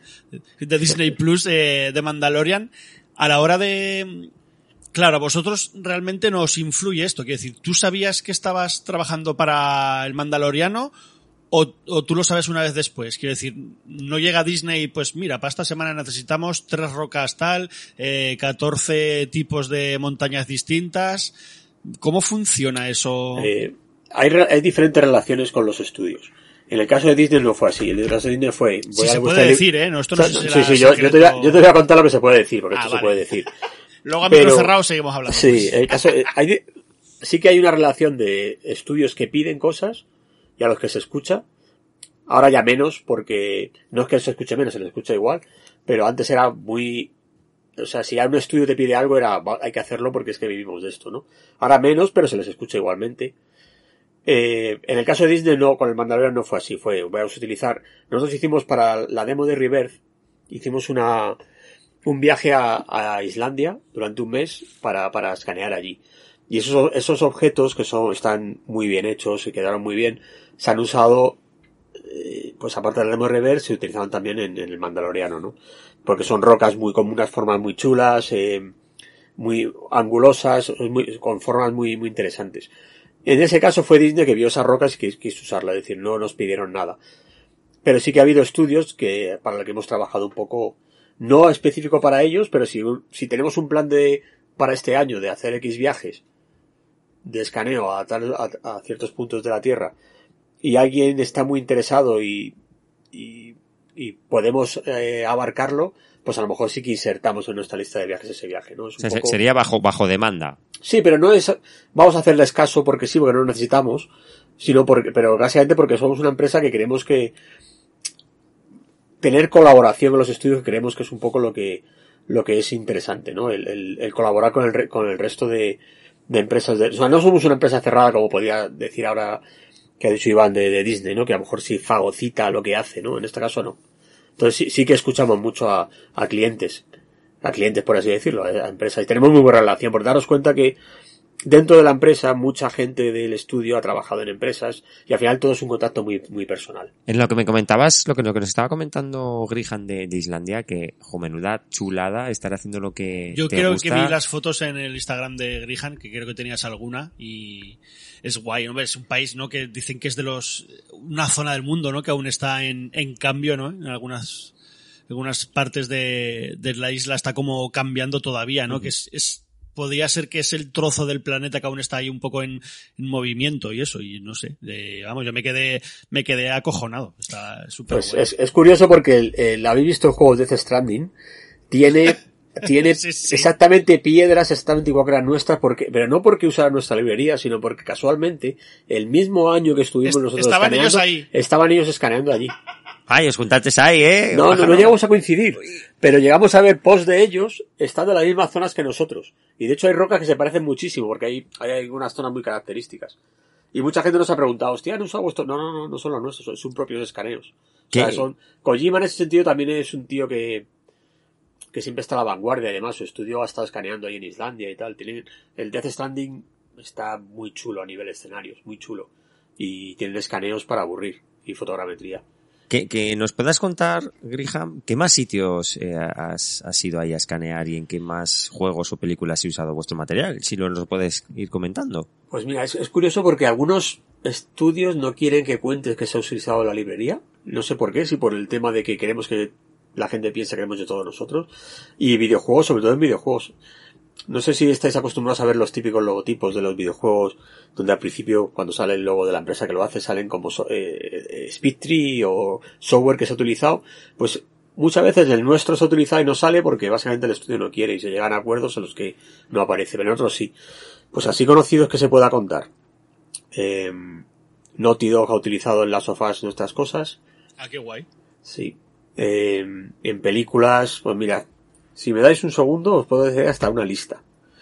Pero vamos, el caso es que no sé si hay una especie de complejo. Hay muchas empresas importantes que lo usan y no podemos, no podemos Sí, eh, imagino que será un poco lo que tú comentas. meter en ningún brete tampoco. ¿eh? No, y luego en cuanto me, me dices eh, zonas, pues mira, antes nos movíamos mucho porque teníamos el equipo principal de escaneo, el primero que estuvimos era eh, dos personas en Inglaterra, dos personas en Suecia, eh, un belga y una persona en, en bueno, dos personas, eh, perdón, en, en Polonia. Luego había en, Australia. en España solo estás tú. En, en, España, en España ahora somos cuatro personas, pero escaneador, es decir, que tenga, o sea, hay otras personas de otras cosas, pero que pueda escanear solo estoy yo. Y mi idea original era montar un estudio aquí de escaneo porque daros cuenta que España es un, un sitio que sea pequeño, con una variedad, por un lado arquitectónica y por un lado de, biomas, porque el norte de España no se parece en nada al sur, ni al centro. Es, impresionante. Que, es que es impresionante. Y de hecho, mis jefes del sueco estaban súper contentos cuando yo entré, básicamente por eso, porque sabían de la diversidad que había. nosotros en, Aragón tenemos desiertos y a hora y media eh, de las montañas más, más, más grandes de España. Es que es acojonante, por ejemplo. Es que claro. es así. Claro, entonces, eh, por ejemplo, hemos, hemos estado, a ver, eh, en España hemos estado en bastantes sitios. De hecho, hicimos un set de, de eh, objetos romanos y hemos estado tanto en, en Mérida como en Cartagena. Y escaneando temas romanos y demás. Porque la idea original era Roma. Pero en Roma ha sido imposible conseguir permiso, pero imposible conseguir permiso de escaneo. Básicamente porque no, no querían estropear el turismo, que hubiera gente ahí, no lo sé. Ha sido muy, muy difícil. Eso lo intentamos decir cuando éramos Quixel. ¿no? seguramente ahora intentándolo siendo Epic, a lo mejor sería diferente. Pero en su día, al su día, al final Roma no pudo ser y lo que hicimos fue un viaje en España. Hemos estado en, en Inglaterra, tenemos mucho escaneo también, tanto del medievo, del medievo inglés como de, de vegetación inglesa. En Polonia tenemos, si entráis a la librería, cualquier oyente entra en nuestra librería, que es Megascans, buscándolo en internet. Tenemos palacios abandonados que hay en Polonia, no sé por qué razón. Polonia, Polonia es un lugar acojonante. Ah, acojonante. Un, poco de off topic, pero es barato. Te puedes pillar unos pedales de cerveza súper baratos. se come bien. Son un poco bordes, pero es súper chulo. Oh, ir a Polonia de vacaciones, os lo aconsejo. Pues, pues en Polonia, por lo que sea, hay un huevo de palacios tipo siglo XVIII de peli de terror, abandonados. No abandonados total, sino que tienen dueño, pero que el dueño no lo puede mantener porque lo ha heredado y tal y era muy fácil conseguir los permisos. Y tenemos una librería de objetos que son perfectos para hacer la típica eh, casa victoriana de terror con escaleras de madera y ah, está muy bien. O sea, en Polonia y en Japón tenemos una persona que no es japonesa, de hecho, pero es un, es un artista además que trabajó también en Starbreeze. Y se fue a Japón por, porque conoció a una japonesa, vive allí, y él escanea Japón, es nuestro encargado de escanear Japón. En Japón tenemos muchas cosas muy chulas. Qué guay. Eh, en Estados Unidos hemos estado escaneando el desierto famoso de Utah que hace poco salió que había un monolito, no sé qué historias. Ah, sí, sí. Eso, pues ese desierto, dos semanas antes de salir lo del monolito habíamos estado nosotros. O sea que se confirma que el monolito es publicidad de, Epic Games. No, no, no, está, pero vamos, nos ha hecho publicidad porque hemos hecho justo el... Oh, pero, pero Loro, escanear un desierto, o sea, es que eso suena ya de, de, ciencia ficción, nunca mejor dicho. ¿Peinarme el desierto? Es algo parecido, es una mezcla de escaneo con, con cámara fotográfica y escaneo con dron se, está haciendo un poco longis también, ¿eh? Grijar, que no nos dice ninguna peli, si te das cuenta. No puede hablar de las nuevas pelis de Star Wars, que solo sabe él que se van a hacer. Eh, Star Wars, o sea, el Mandalorian seguro ha, salido cosas nuestras, pero sobre todo el Mandalorian lo que utiliza nuestro, más que la nuestra librería, es la tecnología que tiene, que puedes utilizar como en real, y es la que está haciendo pasar a muchos estudios de cine a utilizar nuestra tecnología que permite Estamos ya hartos de ver a los actores en los making of con el fondo verde ese actuando como si un dinosaurio les persiguiera, ¿no? O que estuvieran en un sitio que no están. Lo bueno de Unreal con la tecnología tenemos, eh, pueden grabar una escena en la que alrededor tienen realmente un el escenario muy parecido a lo, a lo que ellos van a estar o lo, que la película final va a estar, ¿no? Entonces el Mandalorian podéis ver el making of. sí, es lo que iba a decir, que en, el propio Disney Plus tenéis making of y hmm. ahí se puede, se puede ver esto y es, es acojonante. Que de hecho, otro off topic, eh, me imagino que será porque Disney Plus eh, no tiene realmente mucho contenido, pero lo guay que tiene y que estaría guay que, que lo hicieran otras plataformas es que tiene muchos extras, tanto las series como las pelis. Hay un apartado de extras con documentales, tomas falsas, making of, eso está muy, muy guay. Sí. Y entonces un poco eso, esa, lo están usando bastante más gente, sobre todo VFX y demás de lo que parece, porque al final es un avance el hecho de tener un actor en un escenario que se pueda llegar a creer.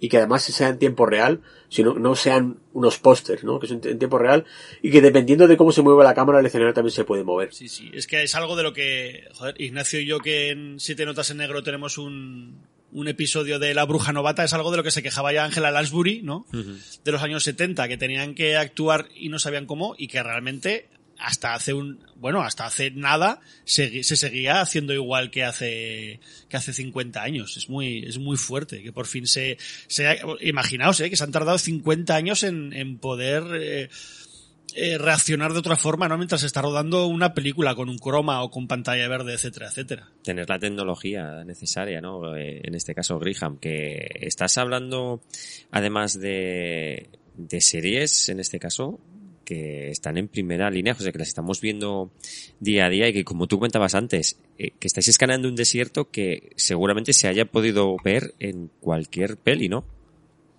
Sí, y de hecho, el, la, nuestra librería, de hecho, hasta hace no mucho, era, estaba mucho más indicada para utilizar en cine que en videojuegos, básicamente por, por el detalle y la cantidad de polígonos y la calidad de las texturas que tenía, que en videojuegos hasta hace muy poco era muy difícil de ver. Eh, eso va a cambiar porque básicamente con la nueva versión de Unreal, no sé si, si los oyentes habrán visto una demo que sacamos el año pasado para presentar Unreal 5 que saldrá seguramente a lo largo de este año. Eh, el videojuego va a dar un salto brutal, porque por fin la calidad visual que se ha podido ver en cine está prácticamente alcanzada con, con, la siguiente versión de Unreal 5. Porque el detalle y la nube de polígonos que va a permitir usar es, es brutal. Y no, y no pidiendo una máquina mucho más potente de como la gente puede pensar, sino que va a correr en las consolas actuales, la Play 5, la nueva Xbox, y en un PC de ahora, no del año que viene, ¿no? Entonces eso es muy interesante.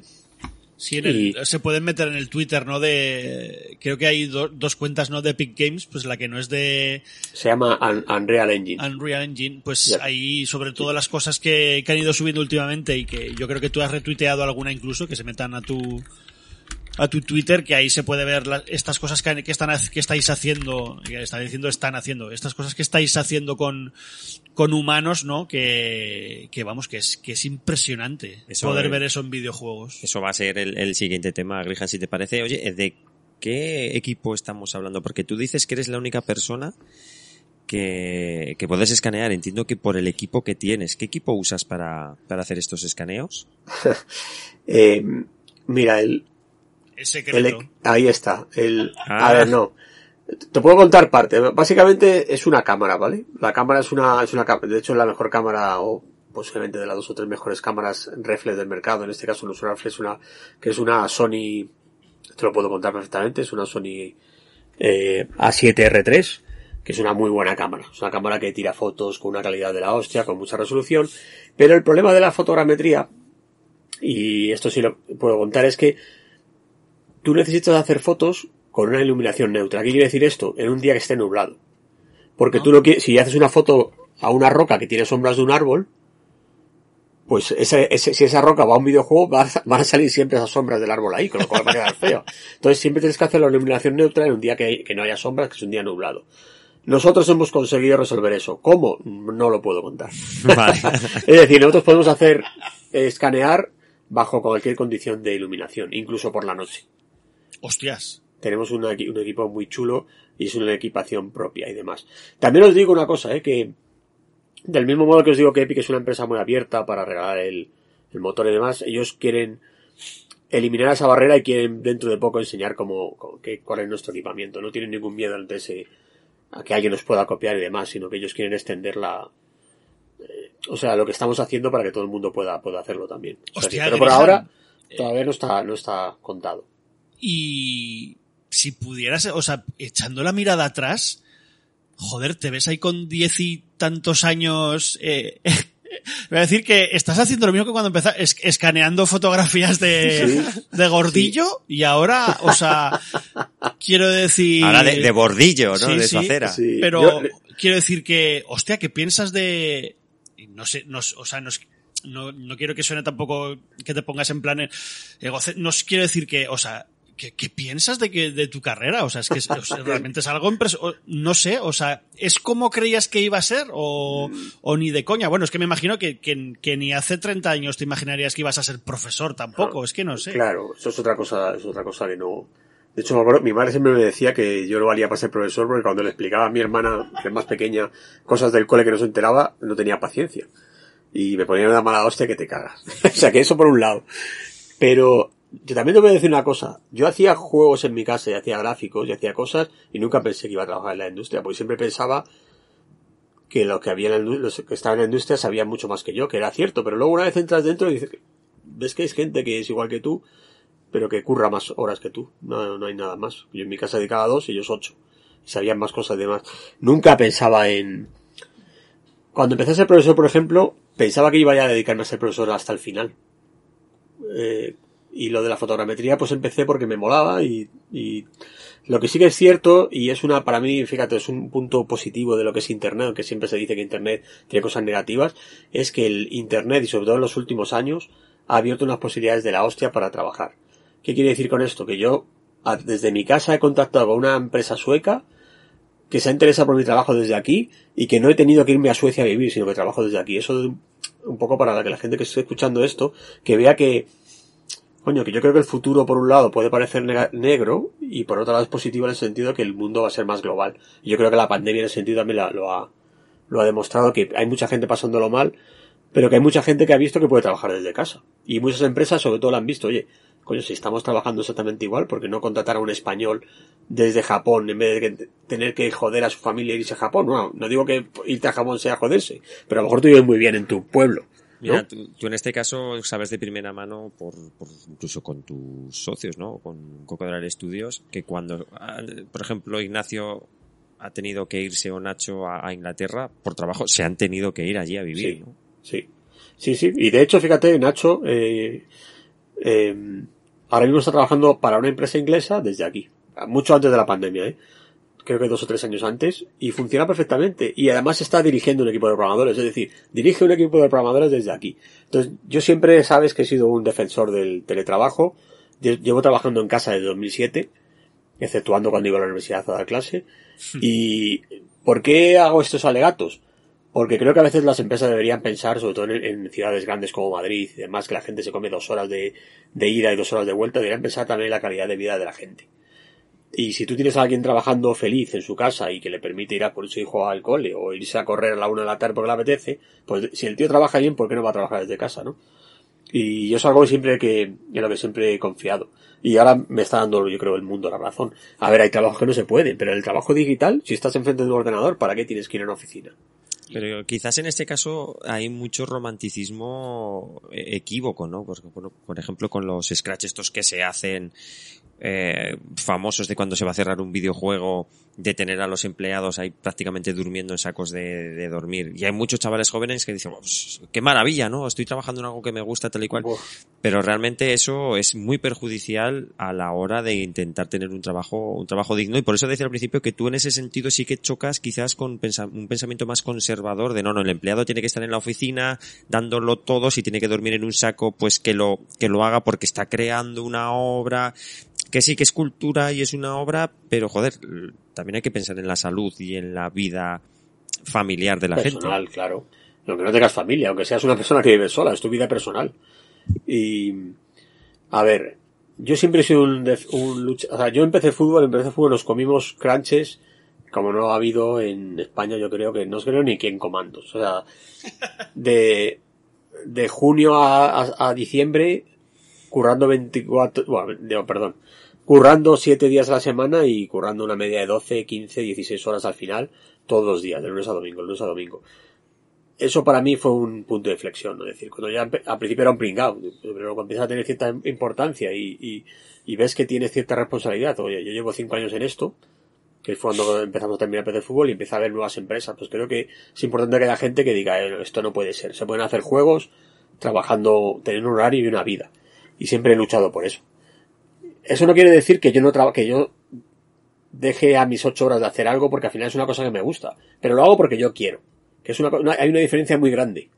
Hay una diferencia muy grande que yo esté haciendo un personaje modelándolo y esté pasándomelo bien y diga, mira, hostia, pues me tenía que ir a casa, bueno, pero me voy a quedar media hora más porque me mola terminarlo y porque creo que si me voy lo voy a hacer peor mañana y en una diferencia importante os tenéis que quedar a currar porque es que no sé qué, no sé cuánto, y sin ningún tipo de beneficio y sin ningún tipo de pago. O sea, son dos cosas diferentes.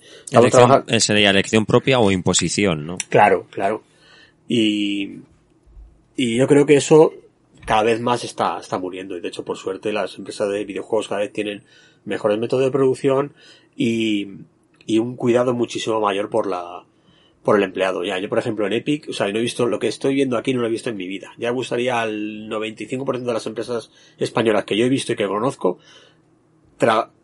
eh, tratar al empleado como lo se trata aquí. O sea, lo primero, ahora mismo con el COVID, porque en teoría ellos se entiende que la gente está más tensionada por la por el virus, las situaciones familiares, el tener al niño en casa cuando no lo teníamos tal y cual, eh, te podías pillar directamente días libres sin pedir permiso. Porque se entiende, Epic entiende que los trabajadores que tiene son responsables suficientemente para ellos entregar su trabajo cuando sea y sin tener que haya alguien persiguiéndoles a ver si has trabajado hoy siete horas, estás desconectado a las seis horas, o estás desconectado a las nueve, o has currado hoy no has currado hoy. Y entonces tiene una, una posición bastante relajada en eso, e incluso el día, el tema de los días libres, no te digo. O sea, el, no tienes que pedirle más que anunciar, oye, yo mañana me lo pido libre porque necesito descansar, y te lo pillas. Lo que te van a pedir responsabilidades es porque tengas tu trabajo el día que se acordó en una reunión por lo que fuera, que te dicen, ¿tú crees que podemos tener para este día? Y tú dices, sí. Pues ellos ya confían en tu, palabra, que la vas a tener ese día, da igual las horas que hayas trabajado. Cuatro, cinco u ocho. Que yo creo que es una mentalidad más moderna y que creo que es la que se debería, deberían muchos empresarios españoles, y no miro muy lejos de donde vivo, que es San de los Reyes, ya no digo más, para, para empresarios que tienen una mentalidad de desconfianza total hacia sus empleados. Sí, nos, hemos quedado un poco callados por, por nuestras situaciones laborales, creo yo. Sí, que eso es lo contrario a lo tuyo, pero, pero bueno, continuando un poco a lo que estábamos hablando de, de, tu presente, estamos hablando resumidamente de cómo integráis escenarios digitales en las películas o en los videojuegos y demás, pero ahora parece eh, que se ha dado un poco la vuelta a la tortilla y queréis integrar personas digitales, incluso con la última, el último vídeo que me pudiste enseñar, que ahora es público Metahumanos, ¿no?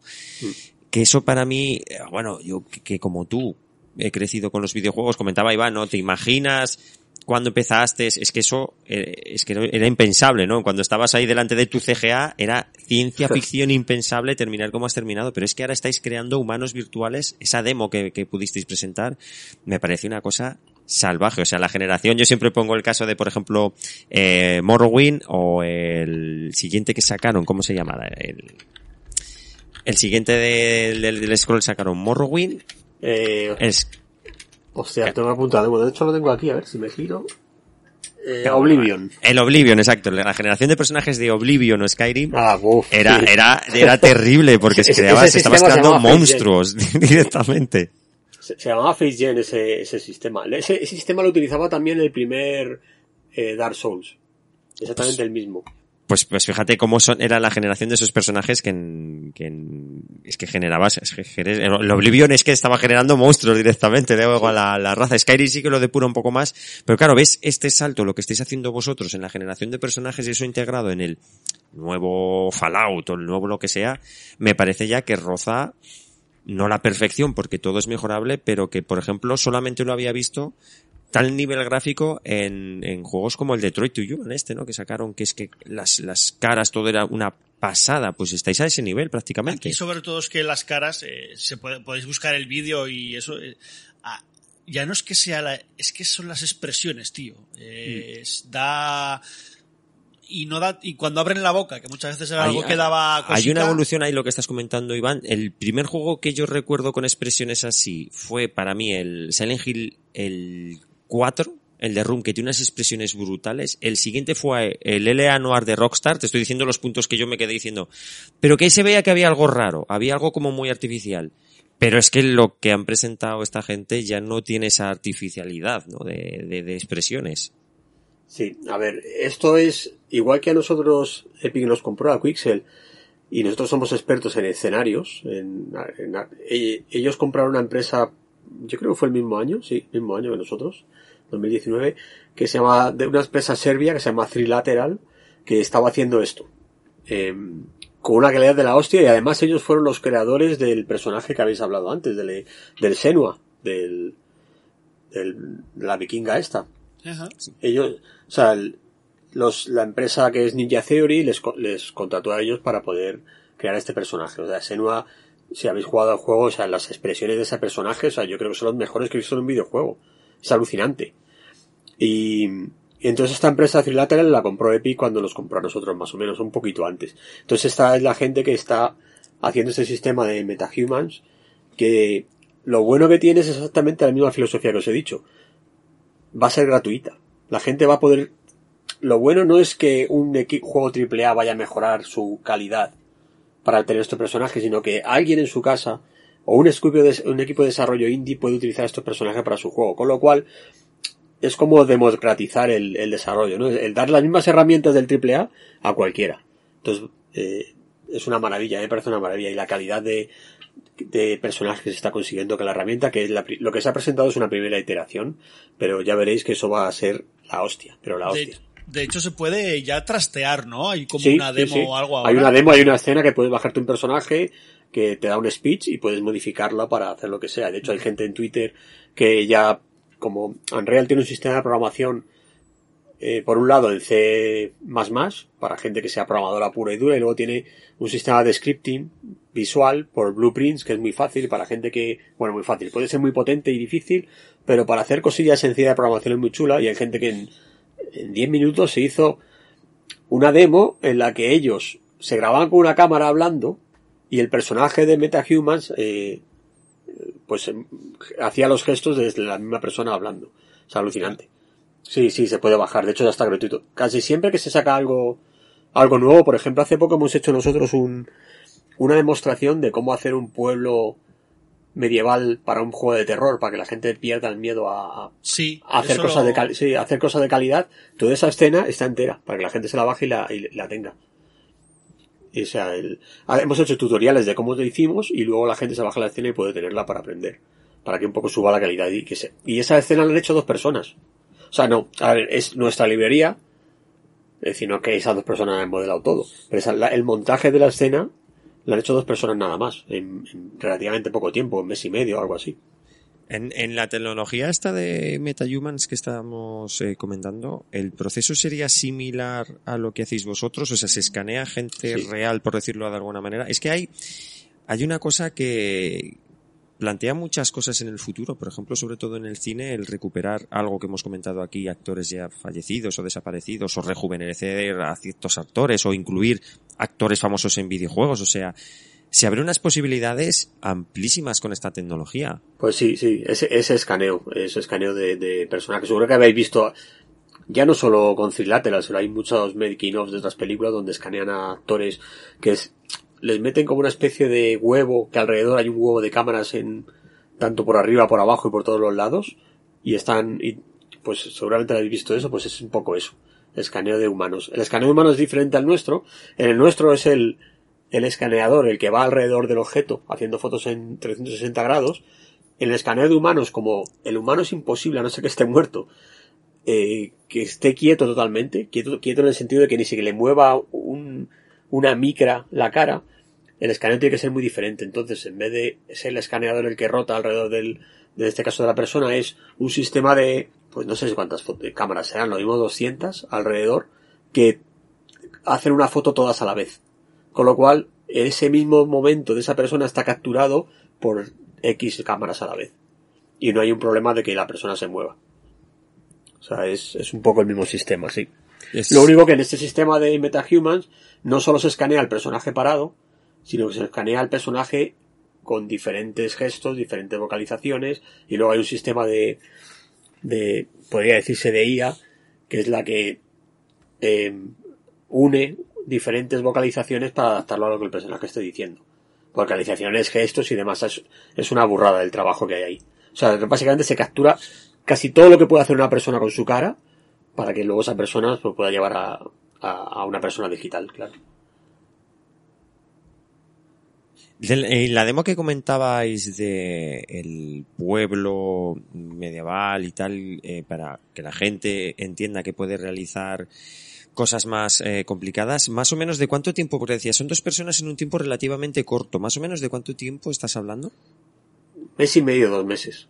Mes y medio, dos meses. Vale, yo, otro problema que le veo, o más bien que otro problema, un problema que le veo es que estas, estos escaneos, esta tecnología necesita eh, mucho almacenamiento. No sé si estoy equivocado, pero lo poco que sé de las texturas y demás, claro, a más calidad, más cantidad de datos. O sea, ya estamos hablando de que estaremos rozando los, los 100 gigas en los juegos actuales, ciento y mucho.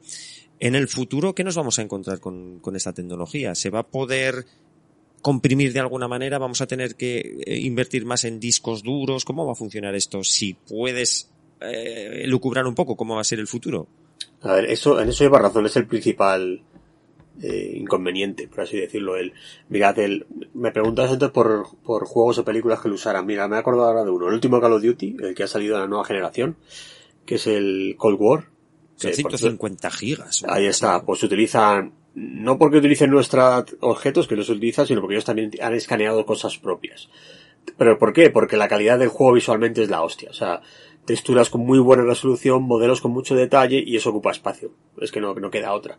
No hay ocupa mucho espacio en el, en el disco duro. Entonces, eh, la demo esta que os digo medieval tiene lo bueno de que se ve muy bien, pero las texturas están reducidas solo a, a 2000 píxeles. A diferencia de, de la calidad que damos nosotros son 8000. Las texturas nuestras son de 8000 por 8000. Es decir, mucho más de lo que los juegos actuales están mostrando, que serán 2000 o, o 1000 en algunos casos. Entonces lo nuestro, la demo esa está hecha para que parezca un juego actual, ¿no? Pero aún así ocupa bastante. ¿Y qué se puede hacer en el futuro?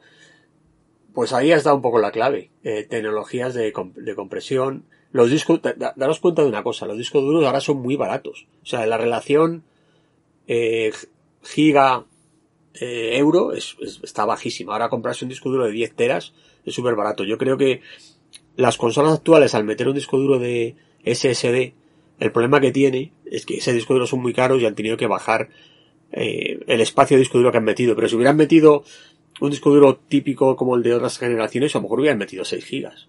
Digo 6 teras, perdón. Sí, la, la cuestión duro. también es que esta cantidad de datos necesita un flujo constante de datos. Sí, o sea, sí. es que no puedes crear un cuello de botella brutal. Sí, eso es cierto. O sea, la, de todas formas, ten en cuenta que las máquinas actuales, nuestro target básicamente no es a, eso es un problema, ¿eh? Un, problema para el jugador de PC más que nada, pero nuestro target básicamente son que funcione sea, cuando hablamos del, de, la, industria del videojuego, que funcionen las consolas del momento en el que estamos haciendo. Y las máquinas que han salido actualmente son unas bestias, son unas bestias de la hostia. Tanto en el flujo de datos como la velocidad de discos duros son SSDs que van bufados. Lo único, lo único malo, el espacio. Que ¿Cuánto vienen? 700 y pico, 700 megas. Entonces, claro, si te instalas cuatro Call of Duty, es decir, cuatro juegos de 150, pues ya no tienes más. De hecho, yo tengo ya el, el disco duro petado y cada vez que, a mí siempre me gusta tener cinco o seis juegos ahí y cambiar de vez en cuando, no puedo tener más. En la Play 4 tenía, yo qué sé, 30 juegos a la vez ahí instalados. Ahora no se puede. ¿Cuál es el problema de eso? Eso es cierto lo que dices tú. Va por delante la calidad visual, que el, no, no tanto el flujo de, de, datos, el flujo de datos yo creo que las máquinas no son muy potentes, eh, los cores que hay, las, yo que sé, la nueva gráfica, la 3080 y demás no ningún problema, pero sí el espacio en disco duro. Espacio en disco duro es un problema muy, muy, muy gordo. Para, para, para proyectos comerciales, claro, si vas a hacer una película te da un poco igual, ¿no? Pero vamos, yo creo que los sistemas de compresión con basados en algoritmos y demás tendrán que llegar en algún momento para, para actualizar eso. Pero también creo, eh, esto un poco también lo he hablado con gente de, de, de la industria, creo que por otro lado, la, el espacio de disco duro va a ser cada vez mucho más barato y el SSD va a ser un estándar en breve a, con unos tamaños de la hostia. Ha bajado mucho el, el SSD. Un, un, tera de SSD es bastante asequible a día de hoy. Entonces, lo comparado cuando, como cuando aparecieron que eran 128 meg, eh, gigas, eran pues casi 500 euros. Es claro, una salvajada el, claro. lo que valen estos discos duros. Que ahora por lo que tú comentas se están imponiendo. Yo creo que en un futuro se impondrán más, pero ah, yo considero que aún faltará un poquito, sobre todo en PC, a que este formato se, se, se, extienda, porque nosotros estamos acostumbrados a discos duros muy grandes y baratos, más que discos duros menores y muy caros, por mucha velocidad que tenga. Por ejemplo, un disco duro normal de 4 teras te puede valer pues ni, ni la mitad de claro, uno de un claro. tera. O sea, eh, creo que, que los héroes de PC estamos acostumbrados más a eso. Sí, sí. Y de hecho ahora las consolas nuevas lo que promueven es que tengas tu disco duro de juegos a los que juegues y tengas conectado otro de almacenamiento. Para que no te lo tengas que bajar. De hecho, eh, si conectas un disco duro por USB, eh, no puedes jugar eh, desde ese disco duro, pero puedes tener almacenamiento. Con lo cual, en el momento que quieras, bueno, voy a quitar este y voy a poner otro, lo copias del disco duro de al lado de almacenamiento. Yo creo que es un poco eso. Que los, los que trabajamos en esto, en esto del CG y demás, desde siempre, no, siempre no, pero desde hace 10 años, siempre tenemos un disco duro de trabajo que es el SSD, porque los programas abren muy rápido, y luego un disco duro normal, de muy grande, de almacenamiento, en el que tienes cosas que guardas, pero que no necesitas en el uso diario. Pues yo creo que el videojuego va a ir por ese lado. Consolas que te permiten conectar un disco duro de 10 teras, tienes ahí tu base de datos de juegos, y cuando quieres cambiarlo, copias, que no tardas nada, en vez de, lo que sí que tardas es en bajar 150 eh, gigas, claro. Yo tendría dos preguntas eh, para ir cerrando cuando sea el, el, tema de la entrevista, dos preguntas sobre lo que estamos comentando, tío. ¿Tú cómo ves eh, el tan cacareado la nube, ¿no? Con esto que ha sacado Google Stadia, que lo ha tenido que cerrar y demás. Y la tecnología esta nueva que han sacado de ray tracing de rayos, ¿le ves que se va a estandarizar o va a ser...? ¿Te refieres al, videojuego en la nube en vez de instalado o te refieres al juego digital no, al, juego caja? No, al videojuego por vía streaming. Lo que quería hacer Stadia era eso, ¿no? Básicamente. Sí. Y hay bastantes intentos de eso. Hostia, yo como jugador, a mí no me gusta. Es que aliviaría mucho el espacio del disco duro del sí, usuario. Pero no sé exactamente porque no estoy muy metido, pero fíjate la cantidad de intentos que está habiendo y la cantidad de fracasos que está habiendo a la vez. Y, y luego hay otro, hay una empresa española que además la compró Facebook, que estaba haciendo un sistema también propio, se llama PlayGiga, y ellos siguen ese sistema de Facebook para streameado de juegos y siguen ahí en ello. A ver, ¿cómo lo veo? Creo que es más para el público general que para el jugador como tal. Por un lado. En el futuro, pues, hombre, claro, según van las conexiones de internet y según va eh, eh, el mundo en el que podamos tener servidores todos instalados con la última generación, aliviará la necesidad de que el usuario tenga un ordenador, una consola superpotente. Porque siempre, dependerá de la potencia del servidor y que le mande solo imágenes. Por ahora lo veo muy verde, ¿eh? No digo que no sea algo futurible. Es que es una tecnología que no es precisamente nueva. Yo recuerdo usar el OnLive, me parece que era OnLive, y joder, en su momento la verdad es que me sorprendió bastante, pero de eso ya hace unos cuantos años, ¿eh, Grija? Sí.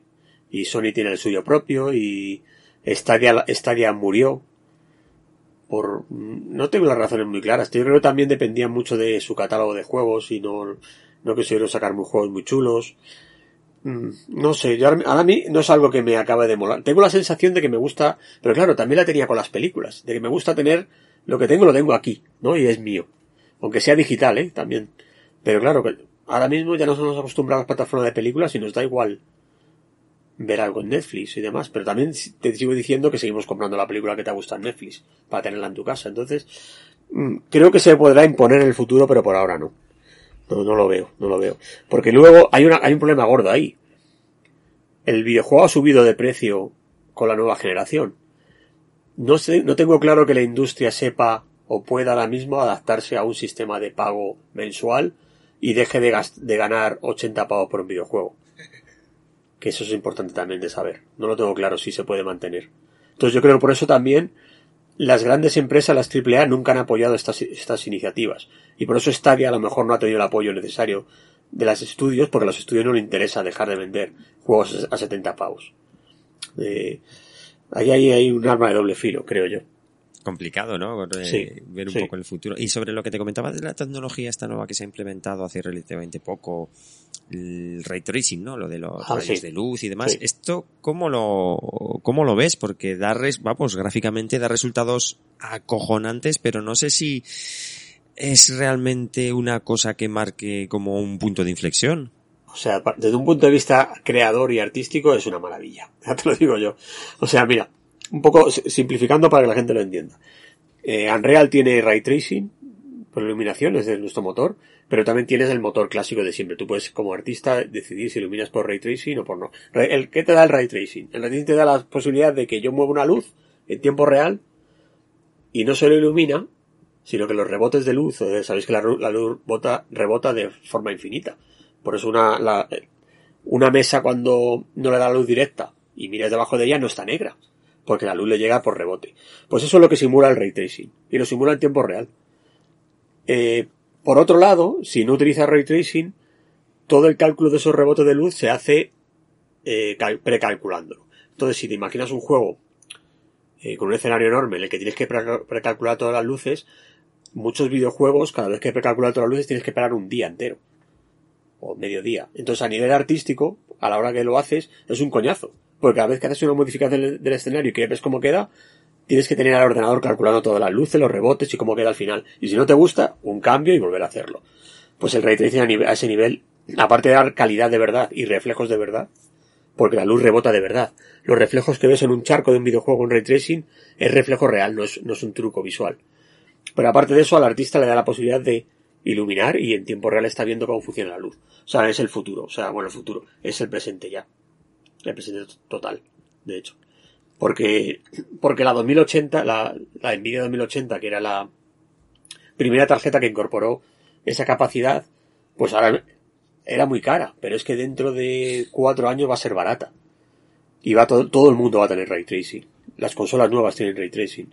Y entonces es, es un avance visual, por un lado, para el usuario, y luego también al, para el creador es una maravilla. Porque es muy sencillo crear iluminaciones más realistas y mucho más fáciles.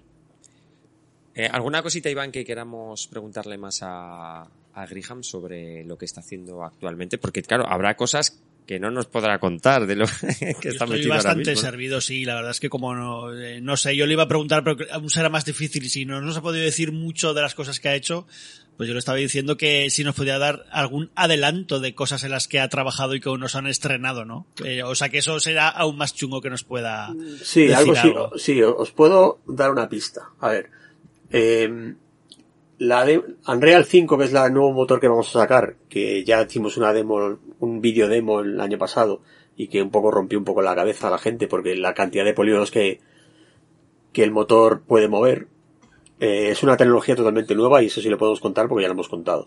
Que lo que te permite es tener, en vez de tener un modelo de lo que siempre se ha dicho low poly, que se le, que si le miras a un, miras una roca de, con un poquito de cuidado te paras a verla y ves como si tuviera las caras, ¿no? El, líneas, está hecho como por, por línea, no, no se le ve suave, pues eso se ha acabado ya. Básicamente, en vez de tener modelos de baja poligonización, es decir, pocos polígonos, el artista puede meter millones de polígonos por cada objeto. Y antes, bueno, antes, en los juegos de ahora mismo, millones de polígonos tienes en todo el mundo, pero no en un objeto. Pues ahora mismo lo puedes tener en un objeto. Eso con la tecnología que vamos a sacar. Y vamos a, y lo que vamos a presentar otra demo que, que, que creo que va a romper las cabezas a la gente para que cuando salga el motor, para cuando salga el motor y la gente lo pueda de ese día descargar y probarlo, pues vea las capacidades que, tenemos con, con el motor. Y es una, es una pasada. ¿Cuál es el problema de todo eso? Pues que al tener muchos polígonos, pues tenemos el problema de los datos, lo que ha dicho Ignacio antes. Un, mo- un modelo, una roca de, de 200 polígonos, se os ocupa de 20K y una roca de 2 millones de polígonos ocupa, pues yo qué sé,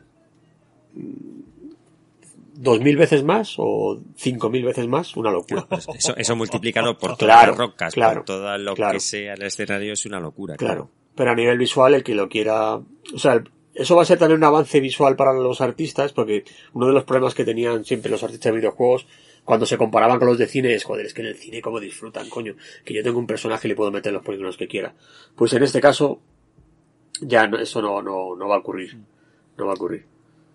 A mí lo que más me ha gustado de la charla, sobre todo, que en esta última casi hora, ¿no? O tres cuartos de hora, hemos hablado mucho de toda esta, cómo está avanzando a pasos de gigante toda esta técnica, ¿no? En el mundo audiovisual, iba a decir videojuegos, pero casi es ya audiovisual, ¿no? Así hablando en, términos más generales. Y sobre todo, me ha molado mucho que el propio Grihan, que está aquí metido en, este futuro, ya no- el presente y en el futuro del, del audiovisual y de los videojuegos, que sea él mismo el que haya dicho que, aunque esto sea así, si no hay una historia y no hay ganas de contar cosas nuevas, esto realmente solo sirve para, no sé, no, no pues para tener la polla más grande y, pero no para, Sí. para nada más. Entonces Claro. me, me parece muy guay que, que él mismo haya, haya dicho eso, está muy guay.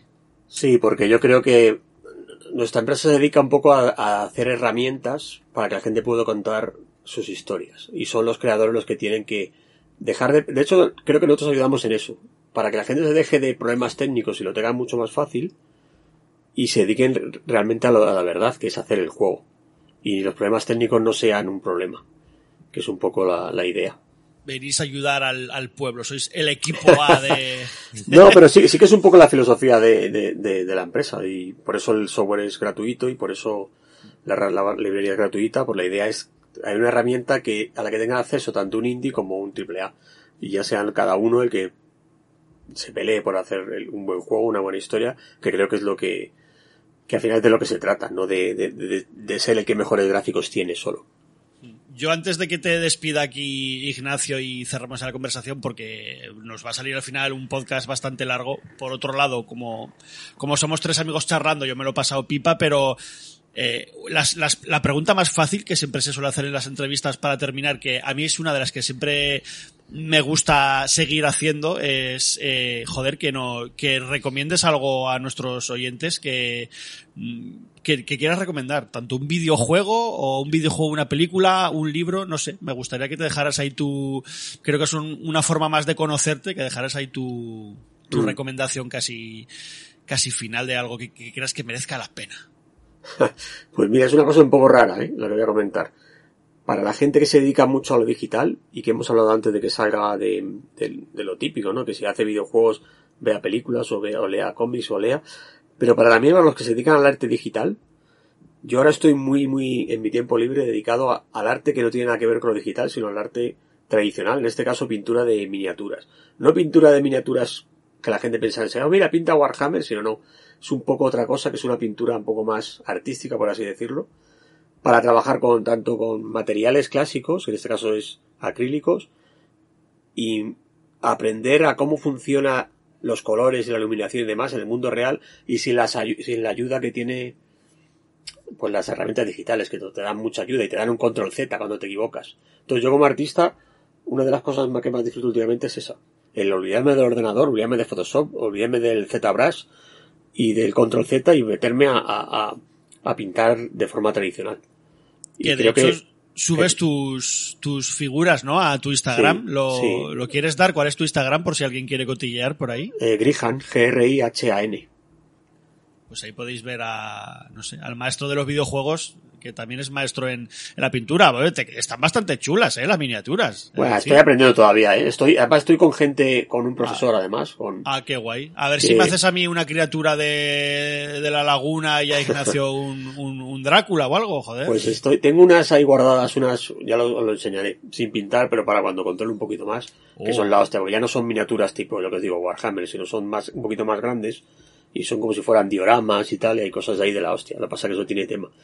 Y, y lo bueno de todo eso es que te abre, dejas un poco lo digital y te abre un poco la, mente. Y aprendes, te sirve todo lo que aprendes ahí, sobre volumen, sobre color, sobre luz, lo trasladas luego a, a lo digital. O sea, yo creo que esa recomendación de sal de tu medio, creo que es importante.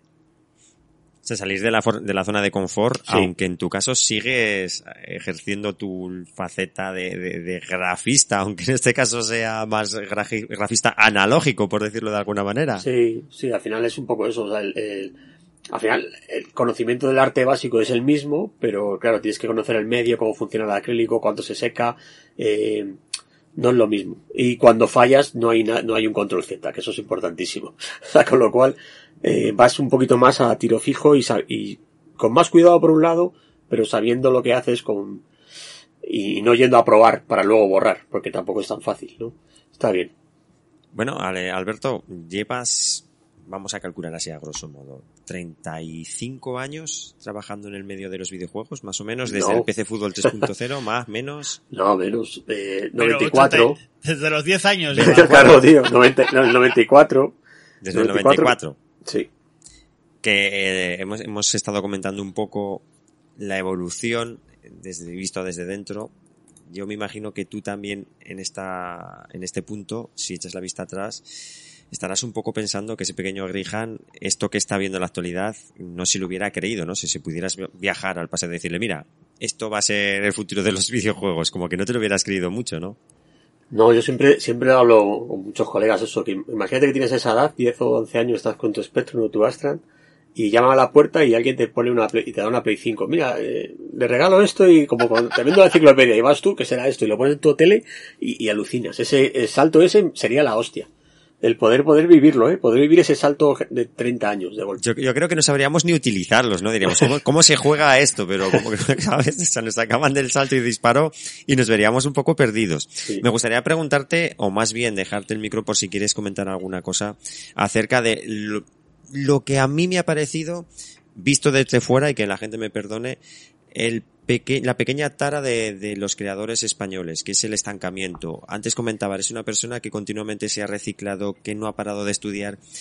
Y sinceramente yo creo que dentro de lo- los genios que tenemos, que hemos tenido dentro de la industria de la creación de videojuegos, creo que el estancamiento, el estar cómodos en, en el pixel art, en los 2D, ha sido la lacra que hace que a día de hoy pues no haya tanto profesional como creo que, que podíamos, podíamos haber tenido, ¿no? El, desaprovechar esa, esa oportunidad.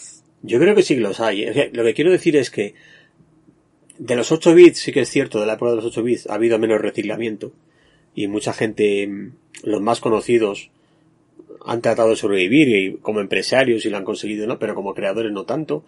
Pero sí que creo que de los 90, de, la generación de los 90, tanto de la gente de PC Fútbol como luego Comandos, como luego gente de Blade y demás, si analizas sus trayectorias, siguen estando por ahí haciendo cosas muy chulas. Pero sí que es cierto que mm, ha habido, se ha tendido mucho a vivir del pasado. Y hay mucha gente que en los 80 se pensó que era la hostia y no ha sabido reciclarse. Pero también eh, sí que es cierto que a lo mejor fueron empresarios muy pronto, la parte de creativa la perdieron muy pronto también, porque eran empresarios más que creadores. No lo sé, es complicado, pero sí que creo que la gente de los 90 sí que, sí que ha sabido evolucionar y ha seguido, la mejor parte de la gente ha seguido ahí, haciendo cosillas. No lo sé, es, diferente es diferente. tienes que pensar que hay parte de creadores que son, pasan muy desapercibidos también. Y en algunos casos se habla de, de nombres propios como creadores de algo cuando hay un equipo de 100 personas o en este caso de 10 personas cuando en los 90 y hay mucha gente desconocida en la época que ha seguido haciendo cosas pero que nadie conoce. Entonces siempre se queda la gente en cabeza ¿no?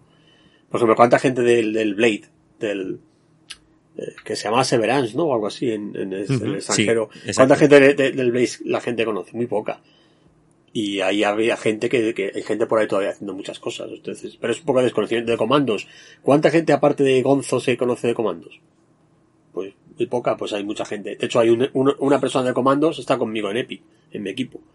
Entonces, que es una persona muy desconocida porque es gente que está como en segundo plano, ¿no? Entonces yo creo que en España han salido muy buenos creadores siempre. A lo mejor no tan buenos empresarios porque no, no tenemos mentalidad de empresario, yo creo. Somos más creativos. Bueno, es una, una muy interesante reflexión la que, la que dejas aquí, Alberto. Nada, nosotros te vamos a, despedir agradeciéndote el tiempo que, como otras veces, nos has dedicado, el poder contar con una persona que internamente lleva tantos años, 35 he dicho, ¿no? Al principio. ¿Qué ha pasado, macho? Yo no soy tan viejo. Tiene 46, pero lleva tengo últimamente los, los cálculos, una persona que lleva prácticamente toda la vida trabajando en el mundo de los videojuegos que has visto evolucionar.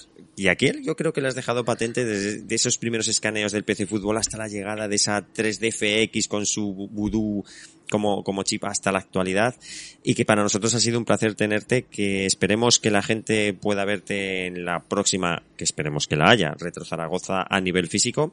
Estuviste dando una charla y también eres una persona que, bueno, pues que eres una persona muy cercana y que la gente puede hablar contigo tranquilamente sobre cualquier cosa que le interese y esperamos poder repetir y tenerte aquí comentando esta o otra serie de, cosas que nos, que nos puedan interesar y también vías de contacto, eh, tu Twitter y demás cosas que puedas eh, decir para que la gente se informe un poco sobre, sobre ti? Pues, bueno, como he dicho antes, mi Instagram es Grihan, G-R-I-H-A-N, y mi Twitter es lo mismo, pero con M-R delante, Mr. Grihan. Básicamente porque alguien tuvo la mala idea de copiar ese nick tan horrible. Entonces alguien tenía ya Grihan en Twitter y entonces puse el MR, Mr. Grihan, delante. Eh, antes tenía la página web, que la tengo ahora mismo abandonada, con lo cual tampoco puedo contarlo. Básicamente en Twitter cada vez participo menos y en Instagram cada, vez me gusta más. Eh, me interesa cada vez menos la opinión de gente y sobre todo mucha gente negativa en Twitter, con lo cual me gusta más Instagram por el hecho visual de, hostia, mira lo que hace este, mira lo que hace el otro directamente, sin más texto y nada más. O sea, esas son las dos. Pero vamos, cualquier persona que quiera escribirme me puede contactar por ahí. Que yo, aparte, suelo responder a todo el mundo que, que me escriba más tarde o más temprano mira, que comentaba que eres una persona bastante cercana. Iván y yo somos los, los primeros testigos de, de, esto y que tienes alguna anécdota con Iván que se queda. Lo que pasa en Reto Zaragoza se queda en Reto Zaragoza, ¿no, Griham? Eso es. No vamos a hablar de mis calzoncillos, por favor, no. No, que, Se, que, se, queda ahí el tema. Y, y Amenábar, hasta ahí se puede leer. Ah, bueno, sí, sí, esa es buena, esa es buena. Eh, Iván, nada, pues vamos a despedirnos. Vías de contacto para Sin Rebobina y Reto Zaragoza. Sí, nada, sobre todo, pues como siempre, deciros los correos. Nos podéis escribir eh, al correo eh, retrozaragoza.gmail.com o si queréis más a nosotros dos mismos como sinrebobinar.gmail.com y ya sabéis que tenemos el como Retro Zaragoza. Nos podéis buscar en Twitter, Instagram y Facebook y como Sin Rebobinar en iBox, Spotify, Apple Podcast o otras plataformas de podcasting donde lo oigáis, ahí estaremos. Y en YouTube, por supuesto, que seguimos todas las semanas subiendo vídeos a un ritmo increíble. Bueno, en el próximo programa que nuestra audiencia pueda escuchar retomaremos ese top de Spectrum, cerraremos de hecho el top de Spectrum y el siguiente ya dejaremos los videojuegos un poquito de lado para tratar algún tema pues colindante. Hemos tenido alguna idea ya, Iván, ¿no? sobre la mesa, incluso alguna petición que ya veremos, ya veremos. Sí, ya, ya veremos, ya veremos. Y yo nada, también dar las gracias a Griham, que sobre todo ha sido una conversación entre, entre amigos, darte las gracias a ti, a todos los oyentes y ya sabéis, podéis sacar la cinta del cassette la guardamos y dejarla como siempre para escucharla al siguiente día, el siguiente programa, sin rebobinar. Muchas gracias a vosotros y me alegro de haber venido, me he pasado muy bien.